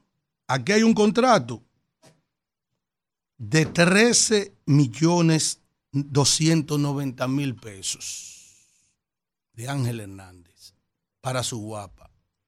Tú me dices, Alfredo, pero esa universidad existía desde antes del PRM haber llegado al poder. Sí, y como usted es una de las figuras principales y usted y su familia en la composición de esa universidad, miro aquí, dice aquí, ingeniero Juan Vladimir Hernández, presidente, oiga, apellido Hernández, de Ángel Hernández. Maestra Alejandra Hernández, primera vicepresidente. Maestra Raiza Hernández, segunda vicepresidenta. Es decir, que eso es de ellos. Esa esa universidad es de ellos, de Ángel Hernández. Entonces, tú tienes que decidir si, si usted sigue siendo empresario de la educación o usted es ministro de educación. Si usted es empresario de la educación, entonces usted como ministro de educación, por ética, pero que eso lo prohíbe la ley 340-06 de compra y contrataciones y el ordenamiento jurídico nuestro, si usted decidió ser ministro para usted manejar el presupuesto más, más jugoso que institución alguna puede manejar, entonces usted tiene que tener la decencia, por lo menos, de que su universidad se sustraiga de conseguir contratos que conseguía antes, cuando usted no era ministro, que días antes de su nombramiento usted salió de la planilla de directores y fue sustituido por otra persona, pero todo el que está mandando ahí es tu hijo, se llama nepotismo, se llama esa vaina. Pero ¿qué yo tengo aquí? Yo tengo aquí otro contrato del 22 de 12 millones de la guapa, de 13 millones 320 de la guapa, de 14 millones 33 mil pesos de la guapa, otro de la guapa de 14 millones 399 mil. ¿Y usted sabe lo grande de eso? Que si usted lee aquí, usted dice, se realizará el pago del 60% al iniciar el periodo. Ese es del nuevo que yo estoy trayendo hoy, el de los 13 millones. Dice aquí, se, se realizará el pago al iniciar el periodo de un 60%. Y el 40 restante se ejecutará al finalizar el periodo académico. Al finalizar el periodo académico. Esto es una contratación que va hasta el 15 de- del, qui- del 15 de julio del 22 al, al 15 de febrero del 25. ¿Pero ¿Ustedes saben qué pasó? Que los otros contratos que yo le leí a ustedes, él lo declaró de urgencia para que le paguen antes del 25 por si se van del poder.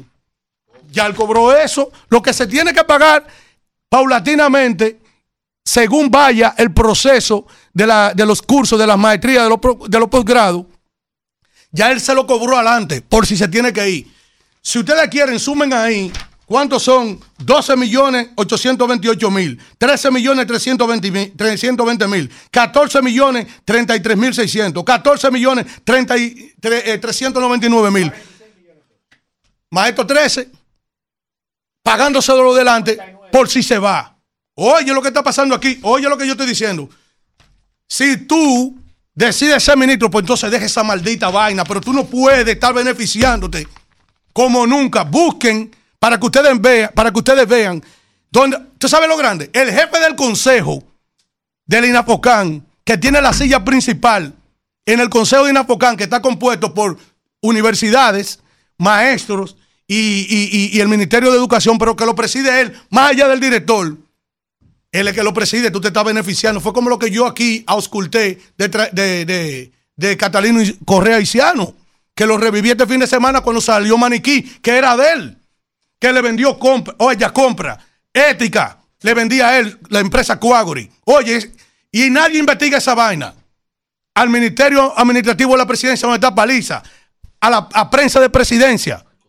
Coño, y él mismo como contralor también se contrató. Y todo el mundo se anda haciendo el loco con Catalino eh, eh, eh, Correa que ha tenido la facultad de que primero fue eh, eh, tesorero, no sé si hizo un lío, lo, subieron a Grande Liga, entonces lo pusieron contralor. Se arma este lío que yo he denunciado de él, entonces lo mandan para la administración de, de subsidios sociales. Entonces este señor, que sus resultados son coño, vergonzoso con la educación, que la semana pasada vimos la vergüenza ajena que yo nunca la había sentido del maltrato a una dama, una eminencia de la educación como Jacqueline Managón. Este tipo que no recibe a nadie, yo estaba reunido, señores, no recibe senadores, no recibe diputados, no recibe a nadie dirigente ni se reúne con nadie, porque ese tipo se cree que está por encima de Dios en el Ministerio de Educación, Ángel Hernández.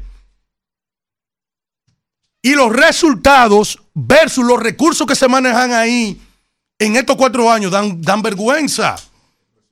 Entonces, eso no puede ser eso. Ante la mirada indiferente de las autoridades del país, eso no puede ser. Que él se esté asignando millones él mismo a la universidad, que todo el mundo sabe que de él. Coño, porque si tú quieres ser ministro, sé ministro, pero no reciba por tu universidad. O si tú quieres ser empresario, pues sigue siendo empresario. Pero hasta ahí vamos a llegar y vamos a seguir. Y todo el mundo haciéndose el loco. Con todo lo que está pasando aquí hasta ahí no podemos llegar. Yo se lo voy a presentar, se lo voy a presentar ahorita, se lo voy a poner en mi página. Ojalá quieran alguien hacer algo con esta vaina, porque ese tipo se cree que se va a cagar, coño, encima de todo el mundo. Y este país ni es suyo ni es de él. En el día de hoy, sigue dando la razón los números que no colindan con la realidad. Porque un 44 de lo que se consultan le dicen en todos los estudios está más bajito de ahí, quiero decirle a la Greenberg. Él está más bajito de ahí, del 44. Cuando usted ve que usted suma los números de la oposición, como pasó en Argentina, con Mili y la mujer que, que Milei y la que quedó en tercero, que después se llevaron a masa. Cuando usted hace así y usted ve lo que está pasando ahí en esos números, que, que aparece, esos números, eh, di que, que el hombre tiene 44, está aquí. Búscamelo ahí, Kelvin, que yo te lo envíe. Pónmelo en pantalla.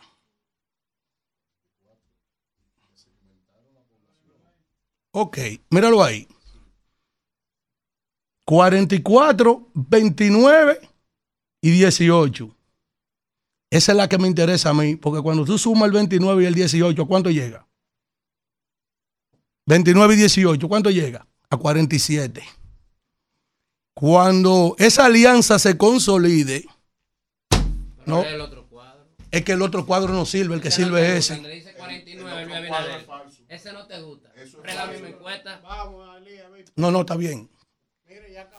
Sí. Ah, pero él no puede hablar solo así. No, no, usted, usted tiene razón. Usted tiene razón. Ahora, u- u- u- u- usted, se, usted se siente bien con su verdad, que es contraria. ¿Tú sabes a qué es contraria su verdad? A la delincuencia, a los apagones, a los precios de la comida. ¿Eh? Oye, oye, oye bien, oye, sigue siendo contrario al desorden, a la vergüenza que tenemos de la migración del país, porque los haitianos lo único que le falta es cagarse encima de nosotros. Si usted entiende que él tiene 49 y no 44, y no su número que son 39, pues está bien. Vamos. Se van. Señores, señores, usted tiene que poner régimen. Ellos no deben interrumpirlo en su comentario. ellos pueden. Pero, pero, pero usted Alfredo, también se. usted se emociona. Lo de Miyagi yo lo secundo. Usted, usted fue injusto con Lo de Miyagi. Miyagi yo lo secundo. No, no, él fue injusto con ¿Injusto Miyagi. de qué? Él Ahora, ahora, lo de Miyagi. Lo de Miyagi yo lo secundo. Ahora, eh, con lo de los números del presidente, usted tiene que bajar. Miyagi sí recibe. Usted tiene que Él bajar. recibe muchos millones. Vámonos. y- Millones lo que recibe. Rumba 98.5, una emisora RCC Media.